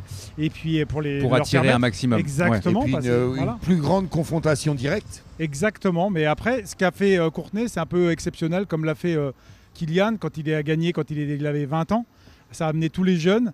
Bah, je pense, j'espère que Courtenay, ça va amener toutes les femmes à faire de l'ultra. quoi. En tout cas, c'est c'est- c'est vrai que c'est beau à voir, euh, la voir aller, la voir euh, gérer ses courses, euh, la voir être heureuse euh, comme c'est pas possible à, à l'arrivée. C'est un, c'est un- c'est un- une belle image de, de, de l'ultra en tout cas. Bon, on va rentrer dans, dans un autre sujet de discussion si ça vous embête pas. Mais qui t'a parlé de cette pipi. question? Eh ben, je sais pas, je sais pas, c'est, c'est, c'est- je sais pas, Euh, je sais pas. Mais Ok. je, je trouve que c'est une bonne question parce que vous avez certainement eu des, vous avez certainement, qu'est-ce qui se passe? C'est une vraie question? C'est cette c'était une question vraie Ah, je question. pensais que c'était une blague. Non, c'est Ah, pas c'est une blague. C'est le dernier débat et on a en- en ultra, en ultra, euh, il y a des moments où il faut bien aller euh, euh, faire ses petits besoins, etc. Est-ce que vous avez des trucs et surtout est-ce que vous avez des anecdotes? Il a- il vient de raconter une anecdote de, de pipi. Euh, Ah là, bah oui, euh, du coup, il y en a une, oui, mais c'était pas un caca, c'était un pipi. non, non, mais en fait, en fait, peu importe. C'est juste que à partir du moment où on organise une course, enfin où on, on participe à une course organisée de plusieurs heures, il faut, il faut gérer sa digestion. Euh, comment on fait, Julien? Bon, en général, ça se passe, euh, ça se passe très bien et je, fais, euh, je me débrouille avec la végétation locale. Mais là, euh, notre ravitailleur DAF nous a expliqué que lors de sa première euh, participation au Grand Raid, il avait eu ce problème-là. Et au bout de 10 km, il s'est arrêté et il s'est essuyé avec des feuilles urticantes. Mon Donc Dieu. ça a été très très compliqué pour lui de, de finir le Grand Raid. C'est- Ça devait être plus proche du babouin que du DAF. Mais, euh, mais voilà. Donc pour ça, c'est la première fois que ça m'arrive. Je suis parti avec un peu de papier toilette cette année parce que je voulais éviter les feuilles urticantes. Alors, je veux pas te mettre mal à l'aise, mais c'est une autre question. Ce papier, qu'est-ce qu'on en fait? Là, on parle, aussi à, des auditeurs qui peuvent avoir envie d'améliorer leur pratique euh, si c'est nécessaire. Qu'est-ce qu'on fait du papier qu'on utilise éventuellement euh, lorsqu'on est en pleine nature, euh, ici par exemple dans un cirque? Bah là, sur le, coup, je sais que je ne suis pas exemplaire parce que je, je m'écarte du chemin déjà. Parce qu'il y en a qui déjà prennent pas ce temps-là. Et on le retrouve sur tous les chemins, que ce soit de randonnée ou des courses, des personnes qui font leurs besoins sur le chemin. Donc là, j'ai. Bah oui, parce qu'ils se disent là, je m'arrête, je continue. Donc derrière, euh, j'y repasserai pas, donc c'est pas gênant. Donc en s'écartant du chemin et un gros caillou et je mets le papier dessous, qui déjà fait pas une pollution visuelle, parce que le papier va petit à petit se détériorer. Mais c'est vrai qu'il faut pas qu'il y ait du papier blanc, rose de partout, donc c'est pour ça que je le mets sous un caillou. Après, c'est sûr, c'est pas parfait, mais c'est un besoin qu'on a. Et c'est pas comme les, Japonais qui font leurs courses avec leur euh, sac à caca. Et eux, c'est pas que le papier qu'ils mettent dans le sac. Parce qu'il y a interdiction de faire ses besoins euh, sur le chemin et dans la forêt pour pas créer de, de pollution. Donc ils récupèrent euh, leurs excréments et les ramènent au ravitaillement suivant. Voilà une première solution. Bah, ils les font en cake, ils les mangent. euh, Robin, euh, si tu, veux-tu raconter la, petite anecdote sans forcément donner de nom euh, que tu, que tu m'as raconté un peu plus tôt eh ben, donne des noms alors, vas-y. Non, je sais pas, bah, je sais pas si elle va nous écouter, mais hier euh, sur la mascaragne, je me fais à un moment doubler par Hortense Beg. Qui donne vraiment le nom. Voilà, je, donne le nom. qui, tu, tu, la connais, Eric. Voilà. Et, elle vient de me doubler, mais vraiment, elle, me double, elle vient de me doubler depuis quelques secondes. Et là, je la vois s'arrêter au bord du chemin, descendre son short, et elle me hurle Regarde pas, regarde pas Bon, elle venait de me doubler, donc à la limite, il suffisait de le faire juste avant. Elle était dans mon dos, et donc j'ai pas trop compris la logique de je te double, mais du coup, après, je te demande de, ne pas me regarder. Donc euh, j'ai fait comme ça avec la main, j'ai dit non, non, je regarde pas et tout. Je me suis dit, j'ai peut-être gagné une place, et puis non, en fait, elle m'a redoublé euh, une minute après. Donc, euh, mais pour faire la grosse commission cette fois. Voilà. ça y est, je me souviens d'où est, est né le la question. L'idée de la question. J'étais dans Salazie. Euh, et euh, j'ai pris une photo cette semaine d'une sculpture sur euh, une fougère arborescente qui était assez chouette. Alors la photo est chouette, mais si tu te décales un petit peu à gauche, c'était bourré de papier toilette justement, de, dans tout genre. Et je me suis dit, mais, mais comment on fait? Comment on fait quand on est dans cette situation-là? Si, si. Tu fais comment? Bah, C'est rigolo parce que cette discussion, on l'a eu il y a deux jours avec mes colocs. Parce qu'ils partaient faire la course aussi. Il y en a un qui faisait la masca, l'autre la diag. On préparait nos affaires. Euh, et, je voyais prendre son papier toilette et je lui dis mais tu vas en faire quoi ton papier toilette euh, tu le... J'espère que tu le prends avec toi dans ton sac, dans ton petit papier plastique. Oh bah non non, euh, je le mets dans, le... dans la nature. Moi ça m'a choqué. mais toi tu fais comment alors? Eh ben ça va peut-être vous choquer mais moi j'utilise rien du tout. C'est moi je fais des perfects. je peux pas croire oh, que ça arrive à chaque fois. Et voilà, et voilà, je remonte le short et c'est fini, on n'en parle plus.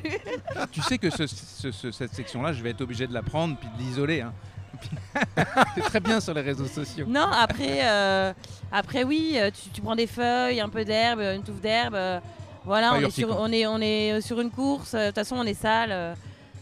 après un ultra, on n'est pas propre, hein, donc tu passes à la douche après, puis voilà. Mais euh, non, moi, le papier toilette, jamais, jamais dans la nature. Euh. Après, il y a une euh, forme d'acceptation en fait qu'il faut avoir. On peut parler à des gens qui se, sont préoccupés en fait par ça. Il y a une forme d'acceptation. Il faut accepter le fait que. Ah, tu m'entends pas. Il faut accepter le fait que bah, il, va, on va puer, on va peut-être être un peu dégueu. oui, oui c'est ça, mais on est tous dans le même cas, quoi. Hmm. Donc ça choque personne. mais j'ai croisé des coureurs, pardon, euh, qui sentaient le parfum en courant et je me suis dit mais comment ils font ces gens-là? Bah, Ils ont une petite fiole de parfum euh, pour justement ne pas puer. Probablement. Ah bah, Eric tu, parles d'acceptation, mais il faut accepter le fait qu'on est des mammifères à la base. Hein. On est héritage des tétrapodes, on est des petits vers, mais on doit faire nos besoins. Pourquoi à un moment donné parler en mal euh, finalement des besoins? C'est quand même assez. voilà. Pour moi, il y, a un non-sens c'est normal. En plus, on est 20 heures, 30 heures, 60 heures dans la montagne. Par contre, il y a peut-être une orientation à avoir. C'est peut-être euh, le côté de l'eau. Euh, il y en a qui se nettoient avec de l'eau. Euh, donc, il n'y a rien de mal à faire ses besoins dans la montagne. Par contre, c'est vrai, comme tu le signales, le, papier, c'est pas top, quoi, parce que c'est pas forcément biodégradable. Il y a une orientation qu'on le fait ici, de manière naturelle, et on peut en parler. C'est important, c'est pas un sujet tabou. Parce que on en rigole, mais c'est vrai que c'est embêtant. Et souvent, il y a des problèmes intestinaux ou d'estomac euh, dans la course. C'est très très souvent en plus. On Bien est... sûr, ça fait partie, c'est 50% d'abandon des problèmes euh, intestinaux. Et, et on abandonne souvent pas tout de suite. Donc, euh, on a été malade. Que, voilà, faut en parler. C'est des sujets de discussion. Après, il y a parfois des toilettes quand même hein, sur les courses. Bien sûr. Il y a des, installations faites. Là, j'en ai vu sur, la les sur certains ravitaillements, c'est quand même bien fait. Quoi. Si, si, si, on peut attendre euh, parce que des fois, bon, quand ça vient, ça vient, il faut y aller tout de suite. Mais euh, il y a quand même pas mal d'endroits où on peut, pas aller dans Et un puis vrai on a, des, euh, on a quand même pas mal d'organisateurs sur les courses quand euh, tu, tu viens récupérer ton dossard et qui euh, te donnent avec, euh, dans ta dotation dossard, des, des sachets exprès pour pouvoir mettre les papiers. Est-ce que c'est quelque chose qui, vous les coureurs, euh, vous choquerait de partir avec votre sac à caca, comme on dit pour les chiens?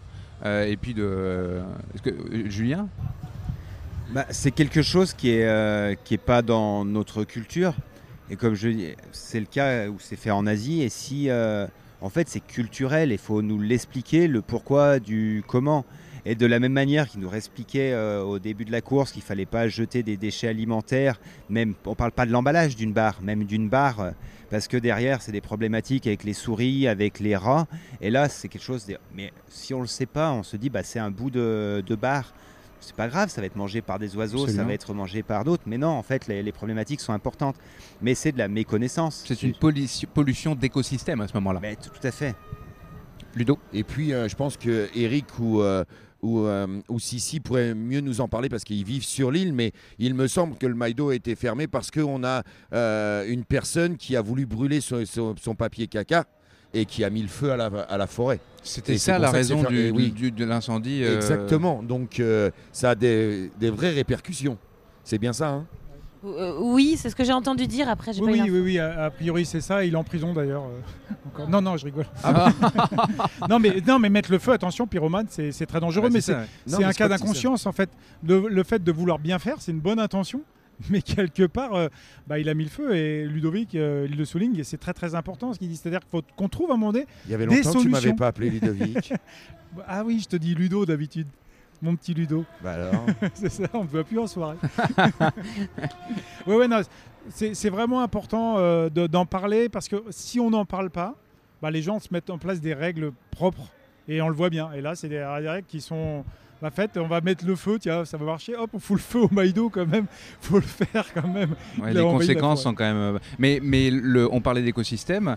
euh, je reviens, je pense, sur Élisée Boyer aussi, qui, me disait que euh, ben, euh, quand on fait nos besoins, euh, si on a mangé euh, des trucs pas top, eh ben, ça peut aussi s'infiltrer dans, dans la terre et polluer la terre. On va loin un petit peu, mais ça n'empêche que à partir du moment où on laisse quelque chose de nous dans un environnement qui, par ailleurs, au tiers du, le, le tiers de l'île est, classé au patrimoine de l'UNESCO, donc on, est censé être absolument. euh, euh, Oui, Eric? Ouais, non, je veux réagir parce que c'est super intéressant ce que tu dis et c'est super important. On a, il y a eu des chercheurs qui ont travaillé sur les graines qu'on amenait de, sur nos chaussures. Par exemple, par exemple, les gens qui viennent de métropole. On en a parlé juste avant avec les bâtons et les chaussures. Mais on peut aussi parler de la même chose, des gens qui, bah, qui vont faire leurs besoins. Voilà. Qu'est-ce qu'ils ont mangé? Parce qu'il y a peut-être des produits polluants, il y a des, des choses, parce qu'on sait très bien, on a fait des, il y a eu des études, on en parlait juste à l'instant, avec, euh, que avec- les éléphants, voilà, avec euh, Julien, en Afrique, euh, qu'on avait perdu énormément d'oligo-éléments et qu'il y avait énormément d'éléments polluants maintenant dans notre alimentation. Mais si effectivement beaucoup, beaucoup de monde amène des éléments polluants dans la nature, il va y avoir une cha- un changement de biodiversité. Donc il faut quand même y réfléchir aussi. Et après, euh, pas non plus euh, faire des, des grandes règles. hein, mais... Robin, tu concluras. Non, non, c'est juste pour dire une bêtise, pour, juste pour dire que gym, euh, du coup, bah, participe euh, encore plus au dérèglement de certains écosystèmes. C'est le, le- le moins qu'on puisse dire. Merci à tous les trois. C'était une question euh, légère de, de- de fin d'émission. Euh, merci notamment Eric d'avoir euh, d'être- inséré dans, dans- dans le débat. On reparlera parce que je- le sujet sur la, sur la chaleur dont tu es un, un expert, euh, je pense qu'il est vraiment important et je voudrais qu'on débatte. Donc on, on- on en redébattra. Puis je rappelle parce que je suis pas sûr d'avoir fait une très belle présentation au début que tu es en ancien athlète de très haut niveau. Ah, il a et que remporté tu le es un premier coach- marathon du Mont Blanc. Le hein. premier marathon du. Mont Blanc notamment. C'est lui qui a gravé l'histoire. C'était Et- 1877 non C'est ça. C'est ça Et coach, euh, coach de- de- de- d'athlètes de, haut niveau, dont, euh, si je ne crois pas dire de bêtises, Arthur- notre ami euh, Arthur Joyeux Thomas Laure. Blanchet. Non, mais de- je Oui. parlais de la bande. Ouais, pendant 8 ans, j'ai suivi Thomas. ouais.